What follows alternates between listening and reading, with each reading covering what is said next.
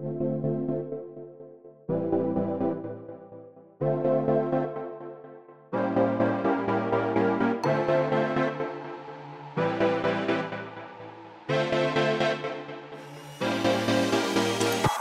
Willkommen bei Hooked FM, dem wöchentlichen Podcast von hookedmagazin.de. Heute gibt es eine ganze Wagenladung News, unter anderem zum neuen Spiel von From Software, Neo 2 und Piranha Bytes. Außerdem gibt es unseren Eindruck zu Observation, Team Sonic Racing und der letzten Staffel von Game of Thrones. Das alles und mehr jetzt bei Folge 222 von Hooked FM.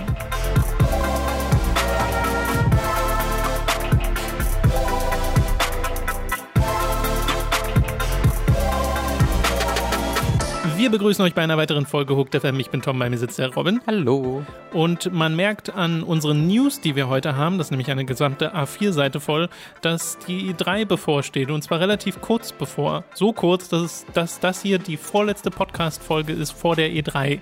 Oh, das habe ich auch noch nicht so ganz bedacht. Das ja, ist krass. Ja. Und ja. dann geht's wieder ab. Und wir machen natürlich wieder Livestreams. Die genauen Daten dazu werden wir euch dann wahrscheinlich in der kommenden Woche verraten, mhm. kurz davor. Aber äh, informieren könnt ihr euch natürlich auch jetzt schon über die verschiedenen Presse, äh, Pressevorführungen. Ist falsch. Presse.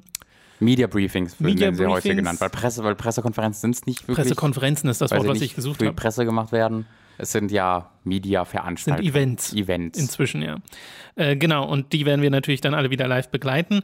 Äh, noch eine kleine Information, Robin, ist äh, ab diesen Donnerstag war es oder war es mhm. schon Mittwoch? Nee, also ich fahre Mittwoch, aber für euch, also genau. für dich, Schatz, bin ich erst am Donnerstag nicht Genau, mehr da. Donnerstag bis äh, Montag weg. Das heißt, der Podcast nächste Woche verschiebt sich dann auf Dienstag. Äh, nur damit ihr schon mal Bescheid wisst, mit dem Stream muss ich mal diese Woche gucken, wie und wann ich den mache, weil ja Donnerstag ist ja auch ein Feiertag. Äh, und vielleicht verschiebt er sich dann ein bisschen, weiß ich noch nicht, wie ich das organisiere, das seht ihr ja dann. Aber das nur schon mal als Info vorneweg. Und ich würde sagen, jetzt legen wir direkt los mit den News, damit wir hier mal durchkommen, weil es sind ein paar.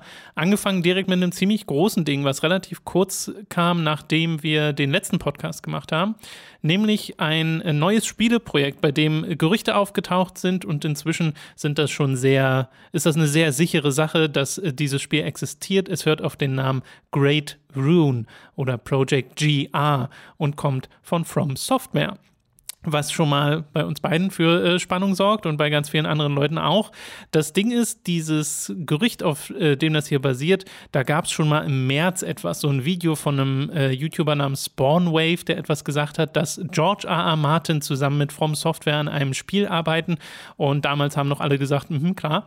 Und jetzt gibt es halt eine Aussage von George R. R. Martin, also dem Autor von A Song of Ice and Fire, dem äh, Game of Thrones Buch, den Büchern. Und er sagt, er ähm, arbeitet mit einem japanischen Spieleentwickler zusammen. Consulted, sagt er selbst. Also das ist jetzt noch nicht wirklich, da kann man noch nicht die Kapazität draus lesen, in der er da mitarbeitet, ob er jetzt wirklich mit dran schreibt oder was genau da passiert. Und danach kamen dann so Sachen wie Gematsu oder Games Raider oder sogar ein Vatividia, die gesagt haben, ja, dieses Projekt existiert, es hört auf den Namen Great Rune momentan, es wird von Bandai Namco gepublished und äh, George R. R. Martin arbeitet da mit und es wird in der nordischen Mythologie spielen. Man soll Königreiche invadieren und deren Herrscher umbringen und dann deren Fähigkeiten bekommen. Es soll offene, offene Welt werden und es soll Kämpfe auf Pferden geben. Das sind so die Infos zu diesem neuen Spiel. Ich hoffe ehrlich gesagt, dass sie, dass sie einen Death Stranding pullen und halt George R. R. Martin im Reveal-Trailer ähm, zu das, das ist die Mitarbeit. vorkommen wird, genau. Ja. Und man sieht halt da einfach wie in normalen Klamotten irgendwie nee, rumläuft. Er einfach nur einmal lacht. Ja, man kann seine Ho ja, man kriegt seine Hosenträger als Waffe oder so. Ähm, das finde ich, das, das finde ich aufregend. so Dual-Peitschen. Ja, das würde voll Sinn ergeben. Ja, also da bin ich ja voll dabei. Ähm, ich bin so ein bisschen skeptisch, was George R. R. Martin damit da zu tun hatte, weil ähm, das deutet für mich auf eine direktere Erzählung der Geschichte hin. Ähm, es sei denn, er hat nur bei dem Lore-Building geholfen. Das finde ich aber komisch, weil das braucht From Software da eigentlich nicht Hilfe, schätze ich. Aber vielleicht ist ja auch George R. Martin Experte auf, in der nordischen Mythologie. Who knows? Jedenfalls, worauf ich darin mit hinaus will, ist, dass ähm, ich halt das Storytelling in Sekiro halt nicht gut fand. Mhm. Ähm, und äh, das war ja auch der Versuch, eine direktere Story zu erzählen. Das heißt, ich hoffe, sie, wenn sie das machen, dass sie dann auch wirklich den Weg zu Ende gehen und eben nicht dann immer noch in den alten Dark Souls, ähm, ja, Dark Souls Art und Weise feststeckende Geschichte zu erzählen, nämlich ein Charakter steht still vor dir, bewegt sich nicht und redet für zehn Minuten. Da braucht es ein bisschen mehr, wenn man denn eine Geschichte erzählen will. Aber nordische Mythologie, bin ich immer dabei. Ich liebe die nordische Mythologie. Ich liebe alles, was man daraus machen kann. Ich hoffe, also ich, was das eine, was noch besser ist, ist nordische Mythologie im Sci-Fi-Setting. Da kriegst du mich mhm. einfach sofort.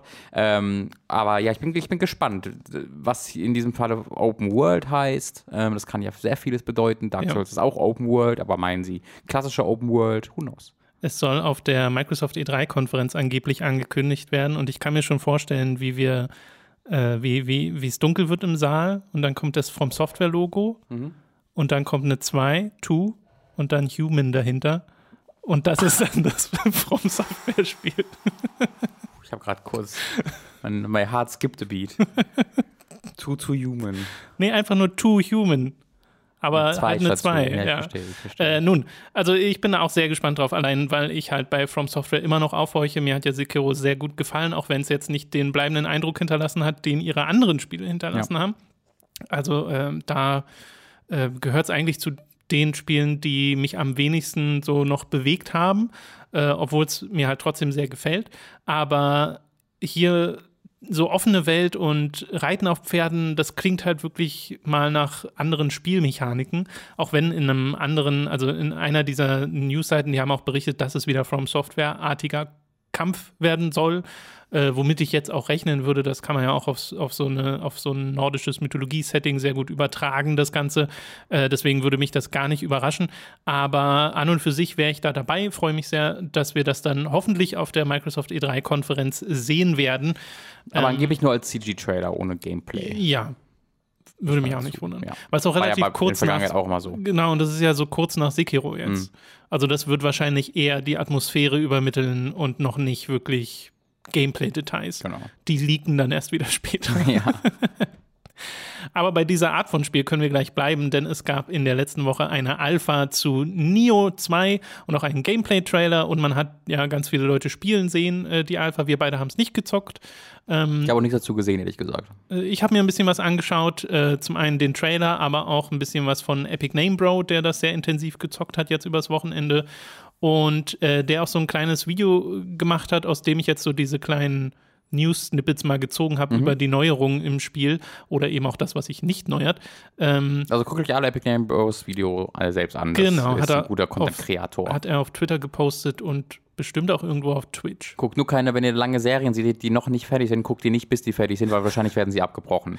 Aber das auch bis dahin Warnung. können sie das wert sein. ähm, also zum einen gibt es eine Character Creation jetzt in Neo 2. Das heißt, man wird nicht mehr einen vorgefertigten Charakter haben wie im ersten Neo und die soll wohl auch ein bisschen ausführlicher sein, was äh, so Character Creator angeht. Und es gibt ein Yokai-Skill-System, weil die verschiedenen Yokai im Spiel, also diese Dämonenviecher, äh, Kerne droppen, die man dann equippen kann. Kerne? Naja, Cores nennt, äh, okay. äh, nennt äh, Epic Name Rosie. Ähm, und die kann man dann equippen in seine Guardian Force. Das ist ja dieses Tier, was man ja, ja. Äh, wählt, äh, was dabei ist, was dann diverse ähm, Boni gibt, dass man irgendwie vergiften kann, dass man paralysieren kann. Und das andere spielerisch neue ist die Yokai Transformation, die auch von der Guardian Force abhängt. Und da verwandelt man sich dann halt wirklich in einen, so einen, so einen Dämonen. Viech. Und das ist ja auch das, was sie angeteasert haben im allerersten Teaser. Mhm. Ne? Da hast du ja das gesehen mit den Hörnern, wie er sich verwandelt hat. Und das ist dann wohl auch das Neue wo man dann irgendwie Teleport-Fähigkeiten und sonst was für äh, Anime-Moves noch zu, zusätzlich bekommt. Ja, so ein bisschen. Mich hat es auch so ein bisschen erinnert an halt Unimusha, wo du ja mhm. auch diese Uni-Form annehmen ja. kannst und dann halt besser bist. Ansonsten äh, meint auch INB und auch viele andere, äh, ist das einfach sehr Neo. Das heißt, es fühlt sich sehr gleich an. Mhm. Es sieht sehr ähnlich aus. Du hast wieder wohl auch zu viele Skills, die du machen kannst, zu viele, die sich zu ähnlich sind. Es gibt wieder wahnsinnig viel Loot mhm. äh, und Stat-Kram, also diese ganzen Rollenspielelemente sind wohl genauso überbordend wie im ersten Nio, äh, was momentan das ist, was mich am ehesten abschreckt, weil das ist schon etwas, was ich im ersten Neo nicht gebraucht hätte. Ich habe das Gefühl, dieses Inventarmanagement hält einen eher auf in der Masse, in der es auftritt. Mhm. Ähm, und ich habe mich auch nicht über Loot gefreut, so richtig. Also nur selten, weil es halt so viel war. Mhm. Äh, deswegen. Und auch aus dem Grund, dass ich halt Neo 1 nie durchgespielt habe, weil mir Neo tatsächlich zu hart ist, also zu frustrierend. Es ist äh, nicht so ganz meins. Äh, bin ich da momentan eher verhalten. Also ich habe jetzt nicht so den Drang, Neo 2 zu spielen. Neo hat eine ganz komische äh, irgendwie äh, Stelle in meiner Videospielhistorie eingenommen, weil ich finde es eigentlich sehr, sehr, sehr, sehr gut. Ähm, so besser als Sekiro zum Beispiel. Das hat mir besser gefallen. Mhm. Äh, aber ich habe es auch nie durchgespielt. Äh, ich bin so, also vielleicht zur Hälfte oder so. Ich weiß gar nicht, wo ich da aufgehört habe. Ähm, aber es war jetzt gar nicht unbedingt, ähm, weil ich es irgendwie nicht mochte oder frustriert gewesen wäre, sondern einfach, weil es halt nicht diese, hm, diese gerade Linie, diesen, diesen, zumindest diesen Anschein von Plot gab, der mich da durchzog. Es war ja alles sehr egal, was da erzählt wurde. Ähm, wirklich, es gab schon den Plot, ist, genau, aber er war sehr egal. Der war halt sehr, sehr egal und beruhte ja sehr auf so historischen Figuren und so. Und ich hatte das Gefühl, wenn du diese historischen Figuren nicht sehr gut kennst, dann verstehst du die Hälfte nicht von dem, was da erzählt wird. Äh, oder zumindest die Kontextualisierung verstehst du nicht von dem, was da erzählt wird. Etwas, was die Dynasty Warriors Spiele zum Beispiel, die ja die gleichen Figuren teilweise nutzen, äh, sehr viel besser macht äh, in der Regel. Ähm, auch ein schöner Vergleich, den endlich mal machen zu können zwischen einem Dark Souls-like und Dynasty Warriors. Die Geschichte in Dynasty Warriors ist halt besser. Ist so tatsächlich. Ähm, und äh, das, deswegen so, ich so richtig jetzt eskalieren tue ich auch nicht, äh, wenn ich an Neo 2 denke. Aber äh, ich freue mich schon so ein bisschen drauf. Aber ich habe auch immer vor, eigentlich, dass ich Neo 1 erstmal durchspielen will irgendwann. Ähm, dann gibt es ja auch den DLC, Robin. da gibt es noch den DLC, von dem ich halt gehört habe, dass der ja richtig, Der soll so richtig, richtig. so dir richtig auf die Fresse also, haut. kannst du mal Leo fragen. ähm, ja, aber, äh, also, also, naja. Was denn? Was denn? Der hat das durchgespielt, du nicht. Ja, ja, aber ich, ich könnte ja so. Ja, ja, ich du könntest. Wenn ich wollte, dann könnte ich. ähm, äh, also, das ist halt so eine Frage. Wenn, wenn ich es nochmal spiele, dann muss ich halt auch von neu anfangen. Weil ich habe schon mal versucht, Ja, ja. reinzugehen und ich habe halt 3000 Waffen. Wobei, ja, da äh, hat man schon mal Diskussionen. Genau, dass ich das habe es ich auch ich mal probiert und kam relativ schnell wieder rein. Dadurch, dass das auch in so Leveln aufgeteilt ist und du nicht groß den Weg finden musst, sondern einfach ein neues Level komplett anfängst, äh, ging das. Weil ich bin dann einmal in so ein ganz altes Level rein, wo alles noch ein bisschen einfacher war. Ja. Und dann bin ich wieder in die Steuerung reingekommen und das ginge schon. Aber ich habe halt einfach gemerkt, dass mir Neo einfach eine Spur zu heftig ist. Ja, verstehe. Bei mir war es halt vor allen Dingen einfach mit dem, das, wenn beim Neu-Reinkommen, es gab halt diese ganzen Skills und Waffen und das Ja. da habe ich dann keine Ahnung gehabt, worauf ich gerade geskillt habe und woran ich gut war. Ich glaube, bei dem Spiel kann man Ähm, auch mit gutem Gewissen einen Guide benutzen. Äh, ich glaube, ich glaube auch, ja. Ähm, aber grundsätzlich, äh, also das ist halt so ein bisschen etwas, was es unterscheidet, äh, der Loot und die Skill-Aspekt, die Rollenspielaspekte von einem Dark Souls, weil es dann noch mehr reingrätscht als ein klassisches Ja. Dark Souls. Ähm, aber man kann auch sehr gut dafür argumentieren, dass es zu viel ist. Ich glaube, mir hat da sehr geholfen, dass ich die Beta gespielt hatte, wo das Loot ja noch viermal so extrem war. Die haben das ja richtig krass zurückgefahren. In der Beta hast du einfach tausende gefunden und jede Waffe ging ja nach vier Schlägen kaputt. Äh, du musst sie ja ständig reparieren und, oder austauschen, was sie dann ja rausgenommen haben aus dem Spiel, größtenteils, nicht komplett.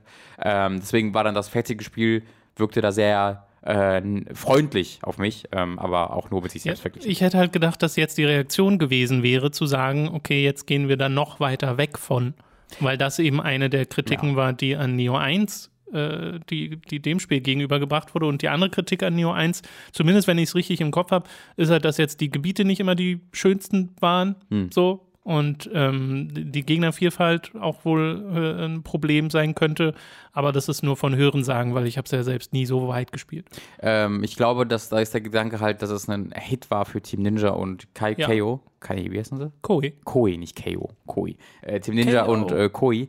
Ähm, und da dann gesagt wird, okay, das ist ein Hit. Ähm, bitte nichts jetzt groß dran ändern, sondern wir machen Kann ich auch irgendwo nochmal. verstehen. Ich auch, ja. Äh, das Ding ist, Neo 1 ist schon so viel Spiel äh, mit den DLCs. Ich glaube, Leo hatte auch irgendwie bei 60, 70 Stunden oder Ja. sowas gebraucht. Also richtig, richtig lange. Äh, und äh, wenn sie an Engine und Co. nicht so viel gemacht haben, dann wird wahrscheinlich noch mehr Inhalt in dem Spiel stecken können, zumindest. Äh, wenn sie jetzt die ganze Zeit Levels und Bosse und Skills und hast du nicht gesehen basteln. Aber so Sachen wie eine Character Customization gefällt mir schon mal, dass ich mehr meinen eigenen Charakter habe, weil dieser William oder wie er hieß aus dem ersten Teil, das war ja auch so, ja, der sieht halt ein bisschen aus wie Geralt und das war halt. Sure, allerdings war mir die, hat mir die in den Bloodborne Dark Souls Spielen auch nie irgendwas gegeben. Mir schon. Ähm, Funhooked? Es war also, ja, ja. Sie hat mir Funhooked Es war halt bei mir weniger die, Custom, äh, die Character Customation, aber ich habe halt dann vermisst in Sekiro, dass ich nicht die Klamotten wechseln konnte. So. Oh also ja. Das, das ist es für mich. Ja, ja, ja. Wenn das ist. fehlen würde, das wäre noch schlimmer. Genau, die Klamotten, äh, die, die, die, das Gesicht sehe ich eh nie. Ja, so wie du einen Helm hast, ist eigentlich, Genau. ja, ja, äh, sehe ich. Okay, wir machen mal weiter mit einer sehr ungewöhnlichen Ankündigung von Panic. Das ist der Publisher von unter anderem Firewatch oder auch Mhm. dem kommenden Untitled Goose Game. Und die haben jetzt eine, eine Handheld-Konsole angekündigt, nämlich die sogenannte oder das sogenannte oder der sogenannte Playdate. Mhm. Äh, sieht ein bisschen aus wie ein kleiner gelber Gameboy hat ein Steuerkreuz und äh, zwei Face-Buttons und auch das Layout von einem klassischen Gameboy, nur halt ein bisschen kleiner. Und hat eine Kurbel an der Seite. Also wirklich so ein Ding, was du drehen kannst, was aussieht, als ob man äh, das äh, irgendwie den, den Strom aufladen kann damit, obwohl sie selbst schon sagen, nein, das, äh, so funktioniert das nicht. Äh, das ist einfach nur ein weiteres Spielelement. Und das Konzept ist, dass man sich dieses Ding kauft und da ist dann eine Staffel an Spielen drauf. Sie nennt es selbst Season. Und diese Staffel an Spielen, du weißt vorher nicht, welche Spiele es sind und sie werden nach und nach freigeschaltet. Und der Sinn soll so sein, dass du halt an dem jeweiligen Tag, an dem das freigeschaltet wirst, halt aufwachst zu einem Spiel, das eine Überraschung für dich sein soll. Ja. Äh, und das sind so kleine Indie-Spiele, weil das ist auch nur ein Schwarz-Weiß-Bildschirm, der kann jetzt nicht so wahnsinnig viel dieser Spiele handelt, auf einer technischen Ebene meine ich. Also da sollte man jetzt keine 3D-Grafik oder sonst irgendwas erwarten. Aber äh, dieses Konzept ist so schön eigen und weird.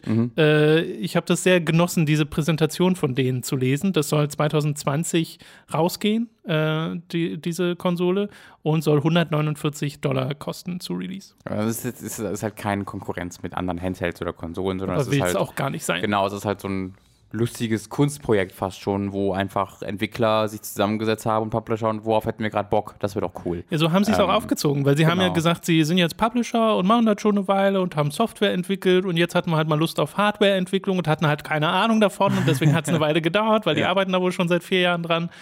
Äh, aber wie allein die Tatsache, dass du so eine Kurbel an dein, Mhm. deine Handheld-Konsole machst, da äh, habe ich manche Leute schon gesehen, wie sie se- sehr aufgeregt wurden. Ja, weil, also man, gerade der Videospielbereich ist dann ja sehr auf seine großen Leute, äh, auf seine großen ähm, Unternehmen fixiert. Aber ich finde es halt sehr, sehr schön, einfach sich ein bisschen zu öffnen für äh, Erfahrungen, die nicht für jeden gemacht sind, die vielleicht sogar nicht für einen selbst gemacht sind, Ja. die einfach weird sind und irgendwie mutig und neu und interessant. Äh, ich, also ich sage ich ja schon öfter jetzt, ich finde interessant immer besser als gut.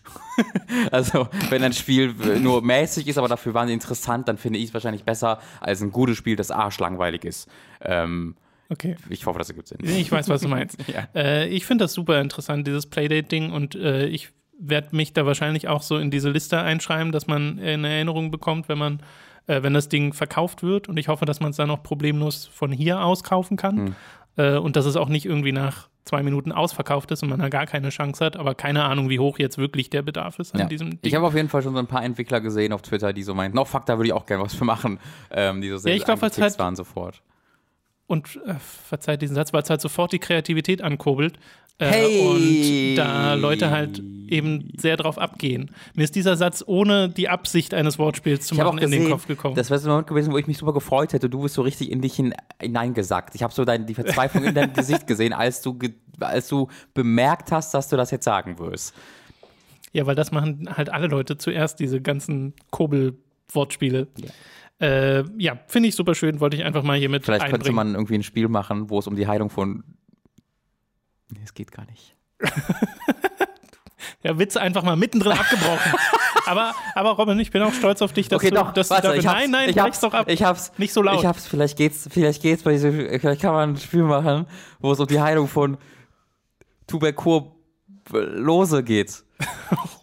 Das hat sich in meinem Kopf halt super gut angehört. Dann dachte ich, was ja, das ist ja ohne das R. kann ich ja gar nicht aussprechen. Ja, ja, genau, das waren zwei Probleme.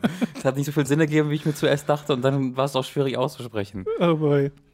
Äh, schwierig ist auch äh, die, das folgende Thema. THQ Nordic, der Publisher, über den wir zuletzt aufgrund Ey. einer 8chan, äh, eines Debakels geredet haben, haben Man kann, noch mal kurz, man kann noch mal kurz ein Update geben. Die Leute sitzen immer noch an den, in den Führungen. Ja, ja, also der, ich- ich- der eine vor allem Ich habe hier tatsächlich auch mir aufgeschrieben, von THQ Nordic noch keine erkennbaren Folgen des, der Ja. A-Chan-Aktion. Es geht auch nicht darum, dass die sofort alle gefeuert werden oder so, zumindest der eine, der in den kompletten Führungspositionen der ganzen Firma sitzt, aber vielleicht nicht mehr in der Führungsposition sein. Wäre schon mal so ein Zeichen. Ja, aber halt der ist immer noch der Director. Konsequenz halt Director of. Business. Also die letzte Aussage von THQ Nordic ist ja gewesen, ja, wir machen was, wir ändern was und man weiß halt einfach nicht was. Also vielleicht hat sich auch intern irgendwas getan, aber wir haben einfach keine Info darüber. Ähm, die haben jetzt, THQ Nordic hat jetzt Piranha Bytes gekauft. Die Mhm. Gothic und zuletzt Elex-Macher. Elex erschien äh, im Oktober 2017. Hab ich gar nicht im Kopf, dass das schon wieder so lange her ist. Mhm. Äh, und die gehören jetzt halt THQ Nordic. Sie haben extra irgendwie eine GmbH dafür aufmachen müssen, damit die dann geschluckt werden kann von THQ Nordic. Ist ein bisschen komisch, habe ich auch nicht so komplett verstanden. Ja, weil Piranha Bytes hat, bestand aus zwei Firmen vorher, das war alles. Genau, genau, genau. Und äh, es gibt jetzt einfach nur Infos bisher darüber, dass sich nichts am Team ändern soll, dass sie nicht umziehen werden. Äh, ich glaube, es ist sehr lustig gewesen, das in einem Eng einer englischen Pressemitteilung zu lesen, Ah, ich aber die Sachen gibt es auch auf ich- Deutsch. ich die es war irgendwie äh, What stays in the Ruhr, äh, What is in Ruhrpott stays in the Ruhrpott Mhm. äh, oder in the Ruhrgebiet. Äh, auf jeden Fall war es lustig, das in einem englischen Ko Kontext zu lesen. Und die Frage kam auch auf, was ist mit Elex 2? Und die Antwort darauf in diesem, dieser Pressemitteilung ist einfach nur ratet mal. Genau. Also, dass wahrscheinlich ein Elex 2 kommen wird, äh, während sie auf Gothic und Risen keinen Kommentar geben bisher. Ja, das, das hat mich verwirrt, weil ähm, die haben im Zuge dessen halt auch die Rechte, also natürlich an Gothic verloren. Äh, Piranha Bytes selbst, an Nordic, weil das war ja das große Ding, dass Piranha Bytes jetzt selbst ähm, die äh, Rechte an Gothic übernommen hat, nachdem Joe Wood äh, sich verabschiedet hat. Ähm, und das fand ich halt sehr, sehr vielversprechend, weil ich mir dachte, oh, da könnte man irgendwann. Hm, hm. hm. Aber sie haben sich jetzt aber auf Elix tatsächlich dann wohl versteift. Ähm, also, versteift klingt sehr negativ. Ähm, sie hatten mit Elix einen Erfolg gefeiert und wollen den halt natürlich weiter nutzen. Das finde ich auch gut. Ich, fand ja Elix super gut. Ähm, es ist halt für mich sehr schade, so ein Entwickler, dem ich so lange schon folge, ist einer meiner größten ja, Kindheits, äh, so Fandoms, die Gothic-Reihe, wie ja viele von euch wissen werden, ähm, zu sehen, dass er halt an so eine, also dass diese, diese wirklich jetzt, über Jahrzehnte aufrechterhaltene Selbstständigkeit ähm, aufgegeben wird und dann halt auch bei so einer Firma landet, die ich sehr kritisch sehe. Ähm, das finde ich, äh, finde ich sehr schade. Aber siehst du sie ähm, auch kritisch außerhalb von Achan? Von der Achan-Nummer? Nö, ich sehe sie aus diesem Aspekt kritisch, ja. Also schon wegen dem Ding. Genau, Okay. genau. Ähm, ja, also ich habe, ich, wie immer, äh, ich würde niemals auf die Idee kommen, irgendwie zu sagen, warum machen die das, how dare they oder sonst irgendwas. Das geht auch um, ihre, um, ihre, um ihr Leben, um ihren Lebensunterhalt, sie müssen damit Geld verdienen äh, und das ist halt eine sofortige Sicherheit, die erstmal entsteht. Ähm, muss man dann gucken, ob die auch immer dann bestehen bleibt. Gerade kauft THQ Nordic alles auf, was nicht mehr drauf auf den Bäumen ist äh, und scheint das auch gut durchfinanzieren zu können. Ähm, ob das auf ewig so bleibt, müssen wir, wissen wir mal dann sehen, wenn vielleicht ein paar Spieler noch nicht mehr so gut funktionieren, wie sie sich das vorgestellt haben. Äh, aber ich hoffe jetzt erstmal darauf, dass das dazu führt, dass wir die nächsten, die nächsten, ja, das nächste Jahrzehnt, gucken wir erstmal, äh, einen steady Workflow haben für, für Piranha Bytes und wir da immer neue Spiele bekommen. Äh, und dann bin ich erstmal zufrieden. Und ja, dass sie jetzt halt eine THQ Nordic-Firma sind, macht mich so ein bisschen traurig, aber naja. Ich frage mich, ob sich dadurch irgendwas tatsächlich an der Spieleentwicklung ändert, weil sie sagen, sie wollen erstmal nichts am Team tun, sie wollen erstmal am gleichen Ort bleiben. Also, dass der Workflow vielleicht auch der gleiche bleibt, aber ich denke mal, sie, und das wird ja der Grund sein, weshalb sie es machen, haben ein größeres Budget zur Verfügung. Äh, oder zumindest keine so großen finanziellen Sorgen mehr, aufgrund der Tatsache, dass sie dann einem Publisher gehören. Und ob das irgendeine Auswirkung darauf hat, weil eigentlich bringt es jetzt per se nicht zwingend was, wenn du sagst, okay, schmeiß einfach mehr Geld ran, weil es sind trotzdem noch die gleichen Leute, die die gleiche Arbeitszeit haben, die können nicht plötzlich Genau. mehr und krasser auch- Animationen machen oder sowas. würde ich auch gar nicht so auf ein größeres Budget, da ehrlich gesagt, äh, schielen, ähm, sondern vielleicht eher einfach eine, ah, die Sicherheit, dass du direkt, du bist bei diesem Publisher und du hast dann als das nächste Projekt wird dann auch von ihm finanziert. Du musst nicht erst wieder in Verhandlungen gehen für das nächste Projekt. Ja. Ähm, und äh, vor allen Dingen hast du vielleicht auch dann die äh, Ressourcen dieses Publishers gar nicht, jetzt nicht in Form von Budget unmittelbar, einfach Hilfestellungen ähm, von anderen Entwicklern, von anderen Teams. Ähm, das hört man ja öfter, dass dann auch zusammengearbeitet werden kann. Ja, dass Ähm, vielleicht Assets oder sowas außerhalb produziert werden. Genau, dass man halt Ahnung. vielleicht ein bisschen Skyrim-NPCs bekommt in ADX 2 oder so, so Limbo of the Lost like. Wäre doch schön. THQ Nordic hatten neulich, ich habe leider die genaue Statistik vergessen, aber es gab irgendwie so eine Nummer, ja, wir haben 300 Entwickler und 150 Spiele sind in Entwicklung, die meisten davon noch unangekündigt. Es waren irgendwie andere Zahlen, Stimmt, aber es waren, auf jeden Fall, Spiele es waren auf jeden Fall eine ziemlich hohe Zahl, wo ich so dachte, oh krass. Äh, ja, die sind davon sind auch sehr viele kleine Spiele dabei. Ähm, aber ja, also es ist ja kaufen wirklich, wirklich alles auf. in einem regelmäßigen Abstand kriegen wir diese News. THQ Nordic hat Studio XY gekauft. Genau. Äh, und man glaubt dann zum einen an so Remakes oder so Sachen von alten Marken. Das ist immer so der Gedanke, weil es oft so Sachen sind, irgendwie die Timesplitters-Leute oder sowas, die dann geholt werden. Äh, hier ist es jetzt wirklich einfach nur Piranha Bytes, die halt schon immer ihr Ding machen Ja. äh, und scheinbar damit hoffentlich auch weitermachen können. Also ich hoffe einfach für Piranha Bytes, dass sie das in keinster Weise irgendwie auf eine kreative Art und Weise beeinflusst, dass sie sich jetzt gefühlt äh, irgendwas beugen müssen, was sie nicht machen möchten. Glaube ich. Ja, hoffe ich auch nicht, aber glaube ich auch nicht. Ähm, ich meine, THQ Nordic war ja auch schon der Publisher für Elex. Hat ja auch funktioniert. Ja. Ja, denke ich auch. Gut. PlayStation Studios ist ein neu gegründetes, äh, eine neu gegründete Firma von Sony Interactive Entertainment, extra für den Zweck, Fernsehserien und Filme zu produzieren, basierend auf PlayStation Franchises.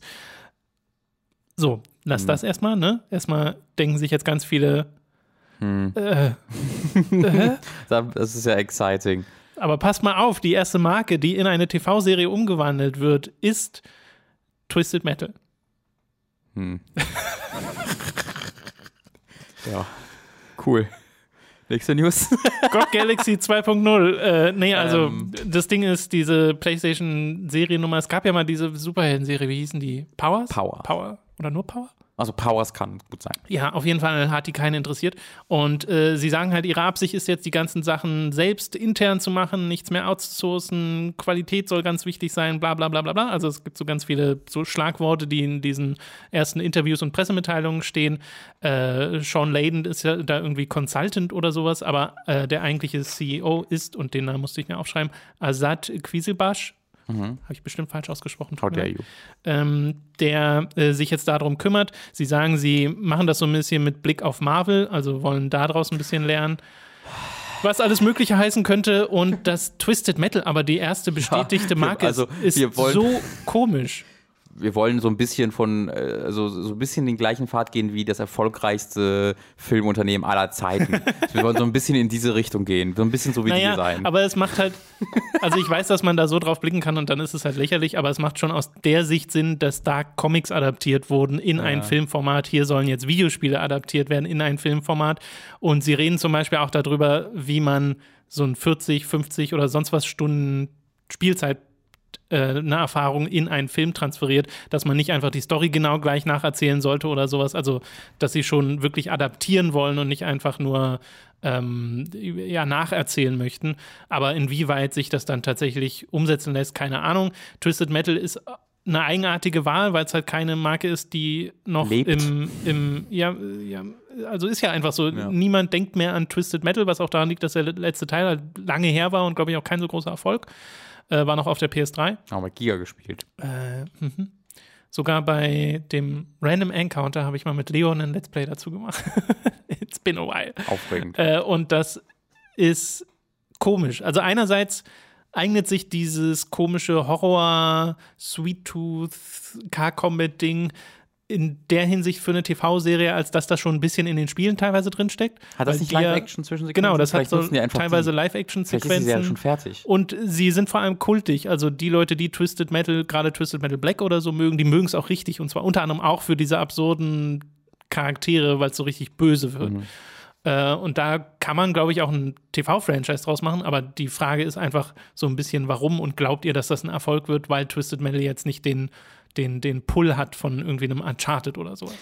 Ja, das ist halt so diese, diese, etwas, was dediziert gemacht wird für Adaption, ähm, äh, bringt mir so ein eher so ein müdes Game zum Vorschein, weil ich mir halt denke, also entweder ihr habt so Spiele wie jetzt Twisted Metal oder sonst irgendwas, wo ich so sage, ja, die Geschichten sind okay, bla, meinetwegen. Oder ihr habt was irgendwie Uncharted, Last of Us, wo, wo die Geschichtencharaktere richtig gut sind und dann sage ich, warum braucht das eine Serie? Äh, dann wird das einfach nur schlechter, wenn du das zu einer Serie machst, weil das dann total ähm, seine, sein Alleinstellungsmerkmal fällt und wie eines dieser Dinge wird, von denen es so 10.000 gibt. Oh, es ist Indiana Jones, spannend. Oh, es ist The Walking Dead, uh, The Road, spannend, gibt's schon. Ähm, deswegen äh, weiß ich da jetzt nicht, worauf ich mich da jetzt genau freuen soll. Auch, dass es halt jetzt eine separat ist von Sony Pictures. Also, ne, Sony hat ja schon ja. Eine, ein, ein Filmbusiness. Ähm, gibt mir irgendwie so ein Mikrobudget-Feeling, so als ob die das, als ob das so der, der, der, kleine Bruder wird, der so für 5 Millionen irgendwas Cooles produzieren soll. Ja, Sony ähm, Pictures soll wohl bei der Distribution helfen, aber nicht bei der Produktion. Ja, also was ja erstmal keine ganz schlechte Idee ist, weil Sony Pictures keine großartigen Track Record hat die letzten Jahre. Äh, ne, das Beste ist halt irgendwie ähm, Spider-Man ähm, ja. Homecoming, weil die damit nichts zu tun hatten. das hat nämlich komplett Marvel gemacht. Ähm, Wie waren das bei Into the Spider-Verse? Äh, Into the Spider-Verse ist halt Sony Animation, also das ist äh, okay. nochmal was anderes okay. als ähm, die, die, die, die Live-Action, so das Live-Action-Ding. Ähm, aber das war auch, das war etwas, was sehr überraschend kam, was ja. sehr cool ist, was sehr, vielleicht was, was Cooles bedeutet für Sony in der Zukunft. Ähm, Was ist da gerade umgekippt? Das Whiteboard, das da seit zwei so. Jahren steht. Ich weiß auch nicht wie. Äh, deswegen, äh, I guess, okay. Es gab jetzt so ein paar Sony-Umsetzungen in den letzten Jahren. Es gab ja eine Ratchet Clank. Es war total bla. Und dann gab es doch auch eine Sly-Sache. Ich weiß gar nicht, ob die hier rauskam. Da ist nie was draus geworden. Die kam nie raus, ne? Ja. Ähm, I guess, sure, versucht's mal. Vielleicht, I guess. Ja, ich würde auch einfach sagen, Ergebnis abwarten. Twisted Metal ist halt so, weil ich habe wirklich einerseits diese Was zur Hölle Reaktion und andererseits finde ich das aber gerade wieder interessant, dass es nicht, dass sie nicht Uncharted nehmen, dass sie nicht The Last of Us nehmen oder sowas, was die offensichtlicheren Kandidaten wären. Aber wie du schon sagst, da würde ich auch sagen, gibt es schon. Und Twisted Metal ist so komisch. Mhm. Also, das wäre wirklich noch was Eigenes, wenn man das in eine TV-Serie umwandelt. Ich hoffe auf eine, auf eine ähm, große Killzone-Serie, die endlich die, oh ja, die Extended Lore von Killzone auch der, dem Mainstream näher bringt. Ähm, ja, das ist halt ganz lustig, weil Microsoft hat ja was Ähnliches versucht. Ne? Microsoft hat ja auch ihre Microsoft Studios, ja, Pictures, wie die hießen, wurden dann nach anderthalb Jahren wieder geschlossen. Ähm, und alles, was davon übrig geblieben ist, ist ja die Halo-Serie, der ja immer noch gearbeitet wird, die mittlerweile ja auch Regisseure für jede Folge hat äh, und Darsteller. Ähm, der Master Chief wird übrigens gespielt. Hast du American Gods gesehen? Nee. Äh, Orange is the New Black hast du aber gesehen, ne? Ja. Der Pornstash aus Orange is the New Black, weißt du noch? Kennst du den noch? Ja. Der, der spielt Master Chief. Das ist kein Scherz. Der ist halt sehr groß und äh, stark. Und er spielt halt in, in, American Gods spielt ja halt auch das so. Das kann ich mir gerade gar nicht vorstellen. Ja, weil wegen seiner Rolle in der Ja, ja, ich habe ja nur den Orange is the New ähm, Charakter. In, in, in American Gods spielt er so einen ähm, irischen, so ein irisches Fabelwesen, ist einfach so ein Bär quasi, äh, der einfach äh, Leute zerstört äh, und ist halt oh, super cool. Dir vor, der, der Helm vom Master Chief geht auch und du hast diesen Schnäuzer da drin. das finde ich, find ich großartig. ja, der Schnäuzer wird es wirklich machen. äh, aber ja, der spielt tatsächlich den Master Chief. Chief. Das ist das Solo News nebenbei. Ha, interessant. Okay, äh, wir machen weiter mit GOG Galaxy 2.0. Äh, die Leute von CD Projekt, beziehungsweise GOG ist ja ein separates Ding, äh, haben angekündigt, dass sie eine, ein großes Update ihres Clients machen, das wohl von ähm, Grund auf neu entwickelt wurde. Und der Clou an diesem Ding, an GOG Galaxy 2.0, soll sein, dass dort alle Spiele sämtlicher Plattformen vereint werden. Also, dass man das connecten kann mit äh, Steam und Origin und Co. und sogar mit Konsolenplattformen um eine gemeinsame Spielesammlung in einem Launcher drin zu haben, äh, von der aus man dann auch diese verschiedenen Sachen installieren kann, zumindest auf dem PC, äh, und spielen kann. Und es wird äh, Stats geben für jedes Spiel, wo die Spielzeit getrackt werden soll, wo Achievements getrackt werden soll. Äh, du sollst eine Freundesliste haben, die auch diese Plattform äh, übergreift, dass du auch vom PC aus an deinen PlayStation-Kumpel irgendwie was schreiben kannst. Äh, sie wollen das alles über die Cloud synken lassen, dass du auf verschiedenen Plattformen die gleichen Einstellungen hast und es soll Customization geben. Äh, und zwar sogar, dass man die Metadaten der Spiele äh, selbst bestimmen kann, wo, man ja, wo ich schon Kommentare gelesen habe von Leuten, oh, endlich nicht mehr das Random Caps Lock-Spiel mittendrin, weil du den Namen so. dann einstellen kannst. Was ich sehr lustig finde, Stimmt. weil das kennt, glaube ich, jeder aus ja, seiner Steam-Liste. Ähm, äh, sie machen auch sehr deutlich, dass ihnen Datenschutz am Herzen liegt, dass sie kein Data Sharing betreiben wollen, äh, keine Spyware und sowas. Äh, Glaube ich, wäre jetzt auch nicht der erste Vorwurf gewesen, den man CD Projekt machen würde. Und das Ding soll Open Source sein, weil sie sagen nämlich auch, äh, da gibt es ein Interview auf GameSpot äh, von den zwei Hauptverantwortlichen, ähm, die sagen, dass sie natürlich in Verhandlungen sind mit den ganzen Plattformholdern und dass das wohl auch ganz gut läuft, aber es gibt zum Beispiel keine Liste momentan, keine offizielle, wo GOG sagt, das sind die Sachen, mit denen ihr euch offiziell verbinden könnt. Aber sie sagen eben auch parallel, das Ding ist Open Source und wir werden Dokumentation und so bereitstellen, damit Leute eigene Modifikationen dafür machen können, um auch Sachen mit reinzubringen, die wir nicht offiziell reinbringen können, weil ihnen die Rechte oder so dazu fehlen. Ja, also ich finde es auch sehr cool als Idee, ähm, weil halt GOG, glaube ich, feststellen muss, dass sie ähm, auf des, an der Storefront ähm, nicht konkurrieren können mit Steam ja. und Epic Store. Einfach finanziell nicht. Die Epic Store kann da einfach ihre Milliarden äh, in, die, in, den Club werfen und sagen, hier nimm. Und GOG sie daneben, äh, okay. Ja, weil ähm, halt die Leute haben zwar sowas wie einen Witcher oder sowas, ja. aber sie haben kein Fortnite. Ja, aber sie haben halt vor allen Dingen nicht das Geld, das so Epic durch Fortnite hat. Nee. Ne? Also diese Exklusivdinger kann sich GOG einfach nicht leisten. Ähm, oder vielleicht möchten sie sich auch einfach nicht leisten, kann ich mir auch gut vorstellen. Ich wollte gerade sagen, es klingt auch ein bisschen so, als würden sie das auch nicht wollen. Ja, ja, genau. Es würde sehr gegen ihre Philosophie gehen. Auf jeden Fall. Ähm, deswegen, ich finde, das ist eine sehr clevere Alternative, sich dann vom Store, also nicht, dass der jetzt eingestellt wird, aber so ein bisschen zu lösen trotzdem äh, und auf einen Launcher als Verkaufsargument zu konzentrieren. Ähm, das finde ich ganz clever. Ich bezweifle halt irgendwie wirklich auch so ein bisschen, wie das wirklich alles praktikabel ist, weil ich halt über, also ich sehe null Grund für Origin, für Steam, für Epic Store zu sagen, ja, wir wollen da mit rein. Ähm, also ich sehe keinen Vorteil für diese Plattform. Ähm, für Origin vielleicht noch, aber für Steam oder für Epic Store die würden ja einfach nur äh, Zugriff auf ihre Stores verlieren, wenn also jemand nur GOG benutzt. Steam und Epic sehe ich auch weniger, zumindest diesen sofortigen Grund. Äh, können wir gleich noch zu kommen, aber sowas wie Origin und so die würden, glaube ich, mehr Zugriffe dadurch bekommen. Aber was würde denen was bringen? Die, das sind ja der Zugriff auf die Spiele, die schon nee, gekauft Ich glaube, wurden. es gibt einfach Leute, die sagen, ja, nee, Origin mache ich jetzt mal nicht an. Und ich glaube, die haben dann viel eher, also ich glaube, die Spiele von Origin und Uplay und Co. haben dann eine größere Präsenz in so einem geteilten Launcher, als wenn sie einzeln stattfinden würden. Ich, aber ich frage mich halt immer noch, was das bringen würde. Weil das ist ja nicht der Store, das sind ja nur die Spiele, die du schon gekauft hast. Also was bringt ja. denen das, wenn die Spiele, die Leute schon gekauft haben, präsenter sind und nicht die Möglichkeit, neue Spiele Dass zu kaufen. Mehr gespielt weil, die, weil der Einzel aber, aber die, die, die, der, die, die Sache ist ja, die dabei mitsteckt, ist jetzt, wenn du das Spiel spielen willst, jetzt musst du EA Origin starten und dann siehst du vielleicht die Angebote, ja. die kostenlose Spiele sind und dann kannst du damit interagieren. Wenn du die aus dieser Infrastruktur rausziehst, haben die nie wieder einen Grund, einfach ich im meine, Store wir, zu landen. Wir wissen ja noch nicht, wie es aussieht, ob diese Angebote nicht dann trotzdem irgendwie okay, in ja, GOG Galaxy stattfinden, weil das Teil dieser das Partnerschaft wäre ja. oder sowas. Äh, genauso wie es ja dann, also ich nehme einfach mal an, dass es Verlinkungen dann gibt von diesem Client aus zu Steam, zu Origin und Co. Äh, aber ja, ich bin auch deswegen vor allem skeptisch, weil halt bisher wir keine offizielle Liste haben von Leuten, die daran teilnehmen. Äh, sie sagen, es läuft gut in den Verhandlungen mit den meisten Großen, aber was das jetzt genau heißt, weiß ich nicht. Ja. Bei einem Steam kann ich mir auch einfach vorstellen, dass sie es einfach machen, weil die sich nicht bedroht fühlen ah. von, von GOG. Äh, so von GOG her. Ja, weißt du? Äh, bei Epic fällt es mir sehr schwer zu glauben, dass sie es ja. machen würden. Ja. Äh, aber, die sagen, nö, aber wir kaufen euch jetzt. Was? Ja. Was? Was? Moment, Moment, Moment. Pressmitteilung ist schon, schon fertig. Ja, schon, ja, ich schon Gott damit. ich wusste, dass wir nicht zu denen gehen sollen. Don't wake the dragon. ja, wirklich. Aber, ähm, Entschuldigung, wer seid ihr? GOG? Man kann sich momentan für so eine Closed Beta anmelden. Warum haben wir GOG schon? GOG? Jetzt ja. Was habt ihr mal? Witcher. Wit nee? Okay, ja, wir kaufen euch. Witcher kenne ich nicht.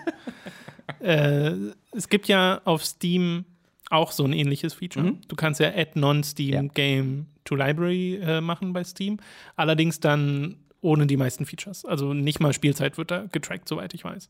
Äh, und äh, das ist eben sehr basic, dieses also Ding. Für mich würde die Automatisierung das halt machen wenn ein Launcher das automatisch erkennt. So, weil jetzt muss ich halt wirklich mhm. jedes Mal Add-Ding und dann muss ich das Ding ja, suchen genau. und dann rein. Also du würdest wahrscheinlich irgendwie deinen Account verbinden oder sowas. Äh, genau, und das, das würde halt das äh, sein, was es für mich interessant macht. Ja. Weil gerade wir, wir, haben uns ähm, beide neue PCs gebaut, zusammengebaut und da habe ich ja. halt auch viele Spiele, die ich nicht, installiert, nicht mehr installiert hatte, nochmal installiert. Und da hatte ich halt wirklich in der letzten Woche ähm, Air Origin, Uplay, Epic Store, GOG und Steam regelmäßig benutzt. Ja. Diese fünf Launcher. Ja, ja. Und das war dann schon so ein bisschen, ich, ich, ich bin da jetzt nicht äh, sonderlich leidenschaftlich, ich finde es jetzt nicht unerträglich. Äh, man kann ja auch einfach Desktop-Verknüpfungen machen oder sonst irgendwas. Aber das, das ist mir schon aufgefallen, so, dass das ziemlich viele Launcher sind. Es gibt jetzt schon einen Sammler, ne? Es gibt ein Programm namens PlayNight, wusste Hm. ich vorher auch nicht. Und das ist so ein Open-Source-Programm, was genau das macht, ist halt aber nicht so krass präsentiert. Also da habe ich auch schon Leute gesehen, die meinten, ja, GOG Galaxy 2 sieht da ein bisschen schicker und sleeker aus und hat wahrscheinlich auch den höheren Funktionsumfang. Wie heißt denn dieses Ding von früher? X-Fire? Ist das X-Fire, was ich im Kopf habe? Wo du die, auch die Bibliothek von Steam dann reinladen konntest und da auch geredet hast mit Leuten oder so, oder verwechsel ich das? Ja, nee, ich glaube, du hast recht. Ja, X-Fire. Was sag ich mit X-Fire? Gibt's die noch? Ich hoffe, ich hoffe, X-Fire und ICQ starten demnächst ihre große. Der ICQ Media Store. ja, oh, ich kaufe mir alle meine Spiele auf, auf jedes Mal. EU. Muss noch meine alte Nummer wieder rausfinden. Ja, also Xfire war so ein Freeware Instant Messenger War. für Spiele. Ja, Schade. war. RIP, RIP X-Fire. Wahrscheinlich schon seit 20 Jahren tot. Ja, who knows. Habe ich auf jeden Fall schon lange nicht mehr gehört. Den, den Ja. Okay. Äh, so viel zu GOG Galaxy 2.0 oder willst du dazu noch irgendwas sagen? Nee, Ich glaube nicht, ne? Ich glaube, ich habe ja auch nichts vergessen. Ja. Ja. Äh, okay. Eine News noch. Dann sind wir durch mit den Neuankündigungen und Meldungen. ich Valve hab Oh, arbeiten an einem neuen Spiel. du, dann hast du die, dann, dann haben wir dann auch noch eine News. Oh, haben wir da? Ja, haben wir das? ja. Okay. Äh, also Valve haben eine Meldung rausgehauen, äh, in der es heißt, dass sie in letzter Zeit ganz viel Dota Auto Chess spielen, was so eine äh, Modifikation im Wesentlichen ist für Dota 2, äh, mit der ich mich selbst nur ganz kurz hiervor beschäftigt habe, weil ich kannte dieses Spiel wirklich einfach nicht.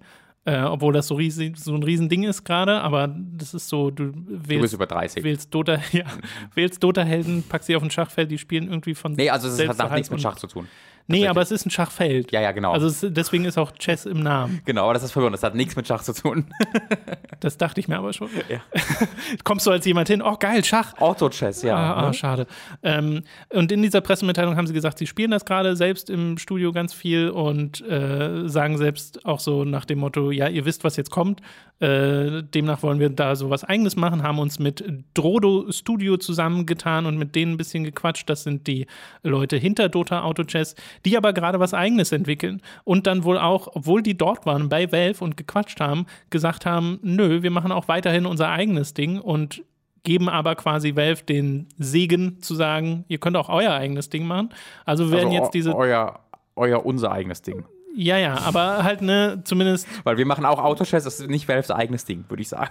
Das ist das Ding, was die anderen gemacht haben und das wollen sie auch machen. Ja, ja, ja, im Wesentlichen schon. Also Valve macht jetzt eine äh, Standalone-Version von Dota Auto Chess, in welcher Form auch immer das dann äh, passieren wird. Wollten das scheinbar ursprünglich mit den Leuten hinter der eigentlich Mod machen. Ja. Die machen aber gerade ihr eigenes Ding. Äh, und das ist die. Gott, ich finde Valve so scheiße aber was ist das Zweite, was du dazu sagen willst? Also, ähm, die an, was meinst du, die zweite? Du meintest noch eine News. Achso, ja, aber ich bleib mal kurz bei der noch, ähm, weil es ist ja auch gerade in Gerüchten, dass Valve Dota Underlords war es, glaube ich, äh, kurz davor steht anzukündigen, was noch ein anderes Spiel sein soll, was ebenfalls im Dota-Universum spielt. Ich, ist einfach jedes Mal, wenn ich in irgendeine News über Valve höre, Es muss ja noch irgendwie dieses VR-Ding so ein kommen. ganz tief, muss es nicht. Vielleicht sagen sie auch noch 20 Jahre, na ja, mal kommen, haben andere besser gemacht. Oder sie sagen, oh, guck mal, da ist ein cooles VR-Spiel, das machen wir jetzt auch. Die, kreative Also, Energie scheint ja nicht mehr zu existieren. Zumindest angeblich arbeiten sie noch an einem. Also wenn ich diese Scheiße sehe, also wirklich, das frustriert mich so sehr, weil Valve mal die Vorreiter waren. Die waren so innovativ, die waren so kreativ, so wichtig für die Industrie. Und jetzt bestehen sie nur noch, oh, es gibt Hearthstone, machen wir auch. Oh, es gibt hier eine coole hier, die machen wir auch. Äh, es ist so lame. Es ist so fucking lame. Ich musste halt ein bisschen an so Sachen denken wie World of Warcraft. Ja. Was dadurch entstanden ist, dass Leute von Blizzard super gerne EverQuest gespielt haben und dann gesagt haben, das machen wir jetzt auch. Das ist halt sehr und da anders. ist was ganz anderes, Großes draus entstanden. Und natürlich sehe ich das jetzt weder bei Artifact äh, noch selbst bei Dota ist ja auch einfach Dota geworden. So, Ja. Dota 2. Ähm, da sehe ich das auch nicht in der Form. Aber Und vor allem Dota 2 gab es ja auch erst nach League of Legends. Also eine andere Firma musste Dota in groß kopieren und es mega erfolgreich machen und dann hat Valve gedacht, okay, dann kopieren wir das jetzt auch, um es erfolgreich zu machen. Also wäre die bessere Analogie eigentlich, wenn Valve die gewesen wären, die World of Warcraft gesehen hätten und gesagt hätten, ja, jetzt machen wir das auch. Weil World of Warcraft schon so ein Riesenhit war. genau. Also sind sie quasi die Ähm, was ist ein gutes Beispiel? Es gibt ja kein Beispiel. Bioware. Nee, aber also, also guck dir an, was Valve die letzten Jahre äh, einfach produziert hat. Das ist äh, wirklich nur alles in solchem, in, in diesem, ja, geht in diesen, in diesen, in diese Richtung von, ah, das ist was erfolgreich, wir machen das jetzt auch. Äh, Das ist das exakte Gegenteil von dem, was Valve mal für mich bedeutete. Ähm, und ich finde es einfach ultra scheiße. ich kann es nicht anders sagen. Ich kann es auch nicht äh, professioneller formulieren. Ich finde es einfach ultra scheiße. Ja, sie machen halt parallel ihr eigenes VR-Ding jetzt, ne? Und Aber das machen so sie halt auch seit außerhalb der fünf Jahren. Und währenddessen Ja, ja. gibt es hunderte VR-Spiele, die, mich je, die mir jedes, jeden Tag so. Was ich krass finde, ist, dass ähm, Valve auch eine Reihe an Misserfolgen hinter sich haben. Sowas wie Steam Machines, wie eben Artifact, was ja wirklich niemanden interessiert, Ja. äh, die so gar nicht durchstarteten. Also ich glaube, sie merken da auch selbst ihre Angreifbarkeit inzwischen so ein bisschen, weil es ja die ganze Zeit ist es dieses eigenbrödlerische, ja, wir machen jetzt hier unser Ding. Äh, Wo ich auch sagen würde, ja, mein Gott, äh, man weint dem ja vor allem hinterher, weil sie mal was anderes waren. Ja. Da sind sie jetzt schon sehr lange nicht mehr. Äh, und sie könnten das theoretisch rumreißen, indem eben nochmal irgendwann ein Projekt kommt. Am liebsten wäre mir ja theoretisch sogar was, was gar nichts mit irgendwas aus der Vergangenheit zu tun Sure. hat. Weil das ein nicht am Half-Life liebsten, aber sure. naja, ein Half-Life oder ein Portal sind ja auch, die, die kamen dann einfach so. Und ein Portal ist nicht das, nicht mal die kreative Eigenleistung von Valve in dem Sinne, weil sie Studentenleute dafür angeheuert haben. Und das ist generell so eine Story von Valve. Die heuern Genau. dann die Leute halt an, was ja eigentlich auch cool ist. Aber äh, ich hätte gern mal sowas richtig Neues. Jetzt wissen wir, dass die, äh, sind das die Campus Santo-Leute? Ja, doch, die, Ja. ähm, ich habe leider den Namen des Spiels vergessen, dieses Archäologie-Spiel, genau, in the ich. Valley of the Gods. Äh, das ist ja jetzt auch ein Valve-Produkt, was da dann noch kommt. Äh, also da kommen noch Sachen aus dem Hause Valve, die mich interessieren, aber eben nicht mehr dieses von früher, dieses, oh, hier kommt ein Half-Life, hier kommt ein Portal. Deswegen hoffe ich ja, das ist fast schon eine, die größte Motivation, ich denke, hoffentlich ist Epic damit erfolgreich, dass Steam, dass Valve sagen muss, oh Gott, wir müssen jetzt Spiele machen. Wir haben keine Alternative mehr, wir brauchen Geld, wir müssen jetzt, ah, wir müssen jetzt leider Half-Life 3 machen. Ach, scheiße. Das, das wäre mein Ja, aber Wunsch. was wird das für ein Produkt, wenn das aus dieser Motivation entsteht? Ja, ich weiß doch auch nicht, Tom. ich, ich weiß doch auch nicht. Das ist doch auch nur die Verzweiflung, die aus mir spricht. Wenn dann die Combine, die sich die Masken abziehen und sehen alle aus wie Tim Sweeney. Dota, Dota-Helden. Das sind all- alles, ach, ja, oder so, genau. Äh, Äh, ja, die andere News ist Call of Duty. Achso, das habe ich tatsächlich ja auch mit aufgeschrieben und habe es dann wieder runtergenommen, weil ich dachte, Ja. sind schon genug News. Ja, doch, Call of Duty ist wichtig, Tom. Aber die News ist doch einfach nur, dass es jetzt Call of Duty heißt und ein Soft-Reboot wird, oder? Nicht, dass es Call of Duty Aber Call- heißt. Call of Duty wär- Modern Warfare Das, das ist heißt. der nächste Teil, der, Ja. glaube ich, dann Call of Duty heißt. ähm, Stimmt. Aber das ist halt neu so, also wir wussten das jetzt schon relativ lang halboffiziell und es ist jetzt immer noch nicht ganz offiziell, aber jetzt sind wir schon sehr, sehr sicher, dass es halt Modern Warfare 4 wird. Ähm, was halt neu war, ist, dass es nicht Modern Warfare 4 heißen wird, sondern Modern Warfare. Ähm, was halt Call of Duty Modern Warfare. Genau, was halt dumm ist. Äh, wo man sich aber, glaube ich, einfach damit, äh, ja, damit, äh, damit äh, puh, arrangieren muss, dass die Videospielindustrie einen selbst einfach persönlich provozieren will. Ähm, das Aber ich wenn du dieses Spiel in GOG Galaxy 2.0 reinlädst, dann kannst du es einfach Call of Duty Modern Warfare 4 das nennen. ist aufregend. Das ist ja auch so lustig, weil halt Modern Warfare ja eigentlich auch nicht Modern Call of Duty heißen sollte damals. Es sollte eigentlich einfach nur Modern Warfare heißen und Activision Infinity war gezwungen, Call of Duty davor zu schreiben. Call of Duty 4 sogar. Genau, Call of Duty 4 sogar. Äh, es gibt halt Call of Duty 4 Modern Warfare, es gibt Call of Duty Modern Warfare Remastered und es gibt Call of Genau. Duty Modern Warfare. Ich glaube, Call of Duty Modern Warfare Remastered heißt auch nicht Call of Duty 4 Modern Nee, Warfare nee, Remastered. da ist die 4 nicht mehr Das ist so dumm. Es ist so dumm. Und Modern Warfare ist auch nicht so alt. Man nennt das doch 4, das stört doch niemanden. Kommt dann, kommt dann nächstes Jahr Call of Duty Black Ops? I don't want. Also in Call of Duty Modern Warfare ist ja ein A drin. Das hätte man ja zu einer 4 machen können. Was? Oh nein, das war schon kurz so nicht sowas. Äh, und es gibt halt äh, so, äh, zu, zu dem äh, zu diesem Leak halt die Leute, äh, dass äh, Jason Schreier schrieb das, ähm, wenn ich mich recht ersinne, auf Kotaku, dass halt, dass man sich so an der No Russian Mission or Ja, ja, äh, ja. orientiert in der Kampagne und eine Kampagne voller solcher krasser, emotionaler, schockierender Momente bietet. Und ich will halt dann sehr hart schlucken, weil das halt richtig peinlich sei, wäre, wenn es wirklich so ist. Also wenn, wenn das einfach die Intention ist, wir wollen schocken, yeah. Und No Russian ist, finde ich aus heutiger Sicht unglaublich peinlich einfach nur, weil das hat keine Relevanz für die Geschichte. Das hat, das ist einfach nur, wir wollen Leute schocken. Das ist nichts anderes. Ähm, und das finde ich irgendwie ziemlich lame, äh, wie es dann auch präsentiert wird. Aber ähm, nicht halt aus heutiger Sicht nicht mehr schockierend. Damals war es schockierend. Heutiger Sicht Damals war es schockierend. Ja. Ähm, ich weiß noch nicht, ob ich sagen würde, es hat keine Relevanz für die Geschichte. Aber naja, du kannst Fall sie ja, es hat ja einen Grund, warum du sie aus, äh, warum sie einfach überspringen kannst. So kannst du ja in allen ja. Versionen überspringen und im deutschen ist sie gar nicht enthalten. Ähm, doch, in der deutschen Version kannst du nur nicht schießen, sowas glaube ich. Jedenfalls glaube, kannst du halt sagen, wenn, dass du sie überspringen einfach willst. Und die Story funktioniert immer noch genauso wie vorher, weil sie sagen, jetzt wurde ein Airport angegriffen ähm, dass du der bist, der sie alle umbringt, hat keine, es gibt, das ist halt kein Spec of the Line, weißt du, wo nee, da irgendwas damit gemacht wird oder so, dass du gerade der was und einfach, ja, hier, tötet ihr halt. Ähm, jedenfalls, was ich aber sagen will, also eigentlich will ich ja direkt sagen, oh Gott, oh Gott, oh Gott, oh Gott, oh Gott, oh Gott, oh Gott, aber es ist vom Infinity Ward. Und Infinity Ward hat halt das letztens Infinite, Infinite Warfare gemacht. Äh, und das war die beste Call of Duty-Kampagne seit Modern Warfare 1 oder Black Ops 1. Das war eine richtig, richtig gute Kampagne. Vor allen Dingen wegen seinen Charakteren und seiner Erzählung. Das war richtig überraschend. Ähm, deswegen bin ich gespannt. Also ich freue mich jetzt nicht ekstatisch drauf, aber ich bin zumindest gespannt. Das ist halt die erste Duty-Kampagne, die wieder interessant ist für mich seit Black Ops 3. Äh, doch, was jetzt schon drei Jahre her ist, dreieinhalb Jahre her ist. Ähm, deswegen bin ich da zumindest gespannt drauf. Black Ops 3, ja doch, 4 war das letzte, ne? Und das war das ohne Story? Ah nee, warte mal, Inf Infinite Warfare kam ja nach 3. Dann war ja, Infinite Warfare das letzte. Ja. Genau. Okay. Dann hätten wir das jetzt auch noch untergebracht. Ja. Ähm, das ist das Spiel, was für 2019 kommt, also dieses Jahr mhm. soll das noch kommen. Und die offizielle Ankündigung kommt dann wahrscheinlich auch demnächst, weil in diesem Artikel stand auch, dass halt diverse YouTuber und Influencer gerade das Spiel gezeigt bekommen haben. Deswegen mhm. ging das überhaupt erst im Umlauf, dieses, es heißt einfach nur Call of Duty Modern Warfare Ding. Äh, das heißt, es wird wahrscheinlich diese oder nächste Woche Genau. Schon was und wir wissen halt auch schon, dass nächstes Jahr dann Black Ops kommt. Und also das wieder, E3 wahrscheinlich. Und das halt dann wieder von Treyarch übernommen wird. Aber ja, ja. haben, wir, haben wir darüber schon gesprochen? Wenn nicht, ist ja, auch nicht so Letzte, Doch, letzte ja, Woche haben wir darüber geredet. Dann war es das an dieser Stelle mit den News für diese Woche. Es ist wieder Zeit für eine kleine Werbeunterbrechung. Über audible.de könnt ihr ein kostenloses Probeabo beim Hörbuchdienst Audible abschließen und erhaltet folglich das erste Hörbuch eurer Wahl umsonst, das ihr dann auch über diesen kostenlosen Probemonat hinaus behalten könnt.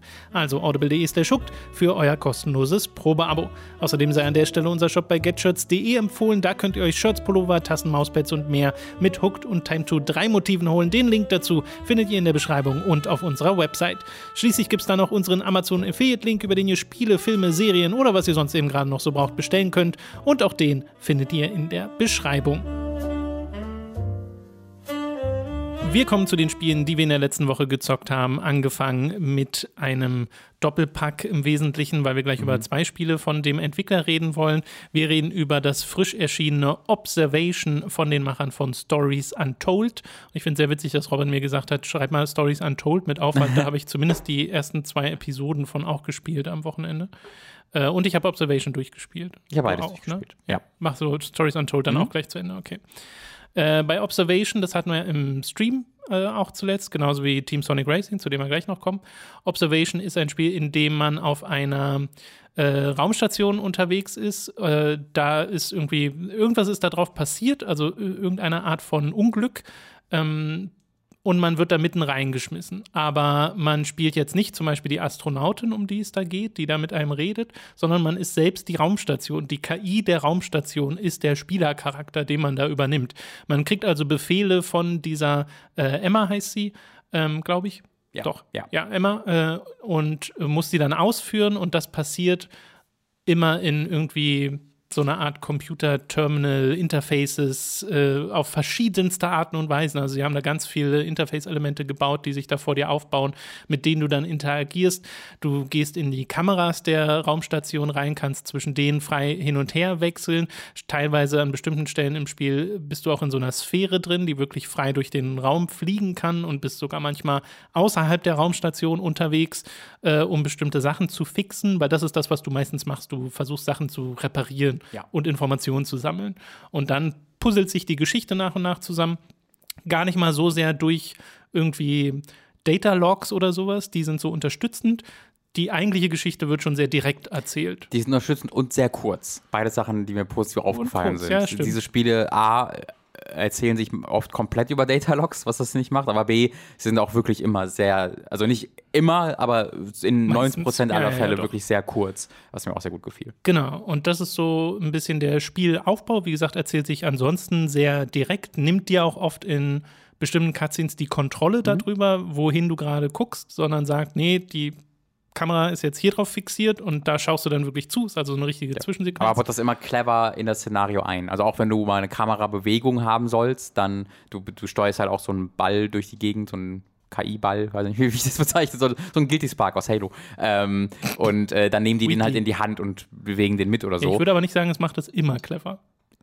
ja, Also dann diese, müssen wir gleich diese, noch mal diese. Sachen finde ich durchaus, äh, also das finde ich nachvollziehbar, wenn die Leute einfach die Sphäre in die Hand nehmen Mhm. und dann logischerweise hast du dann die Perspektive, aber ganz oft fixieren sie dich auch einfach in eine dieser Kameras, die gerade im Raum sind. So, genau, aber das ist ja auch, Kontrolle darüber aber das ergibt ja auch Sinn in dem, also ich, was ich mit clever meine, ist, dass es halt immer in der Inszenierung Sinn innerhalb der Geschichte ergibt, so wie das eingefangen wird. Ich glaube, ich fände es einfach schöner, wenn ich dann trotzdem noch währenddessen Kontrolle hätte und während einer so. Cutscene sogar switchen könnte und mir Sachen aus verschiedenen Perspektiven Achso, also das mochte ich tatsächlich immer sehr, dass wenn sie mir die Kontrolle genommen haben, ähm, was ja, ich glaube, fundamental bei dem Spiel, wie dir das Spiel gefällt, in die gleiche Kerbe schlägt, ähm, weil wenn es die Kontrolle nimmt, nimmt es ja damit auch wieder erneut Geschwindigkeit raus.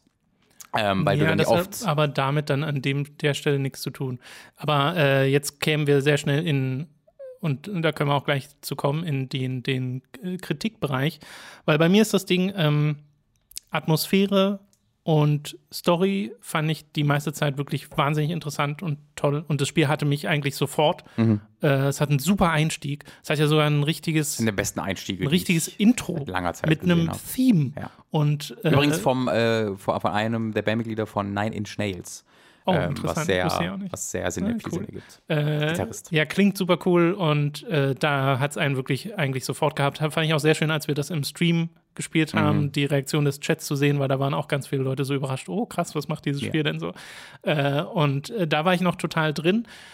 Das, was mich rausgerissen hat aus dem Spiel ab einem bestimmten Punkt, das hat sich so langsam etabliert und äh, ging dann eigentlich immer weiter, weil das Spiel halt daraus besteht, äh, ist eben die spielerische Komponente. Weil das, was du eben meistens machst, sind diese Computer-Interfaces, diese kleinen Minispiele sind es im Wesentlichen, in denen du irgendwas reparieren musst, in denen du ähm, halt mit der Spielwelt interagierst, weil du ja auf Computer zugreifst und immer wenn du auf die zugreifst, gibt es so ein kleines Drei-Button-Quicktime-Event und dann lädst du in den Computer rein und dann guckst du dir die Sachen an. Und dieses Drei-Button-Quicktime-Event gibt es eigentlich, äh, also gibt es wirklich jedes Mal, wenn du mit Ja. etwas dich verbinden möchtest.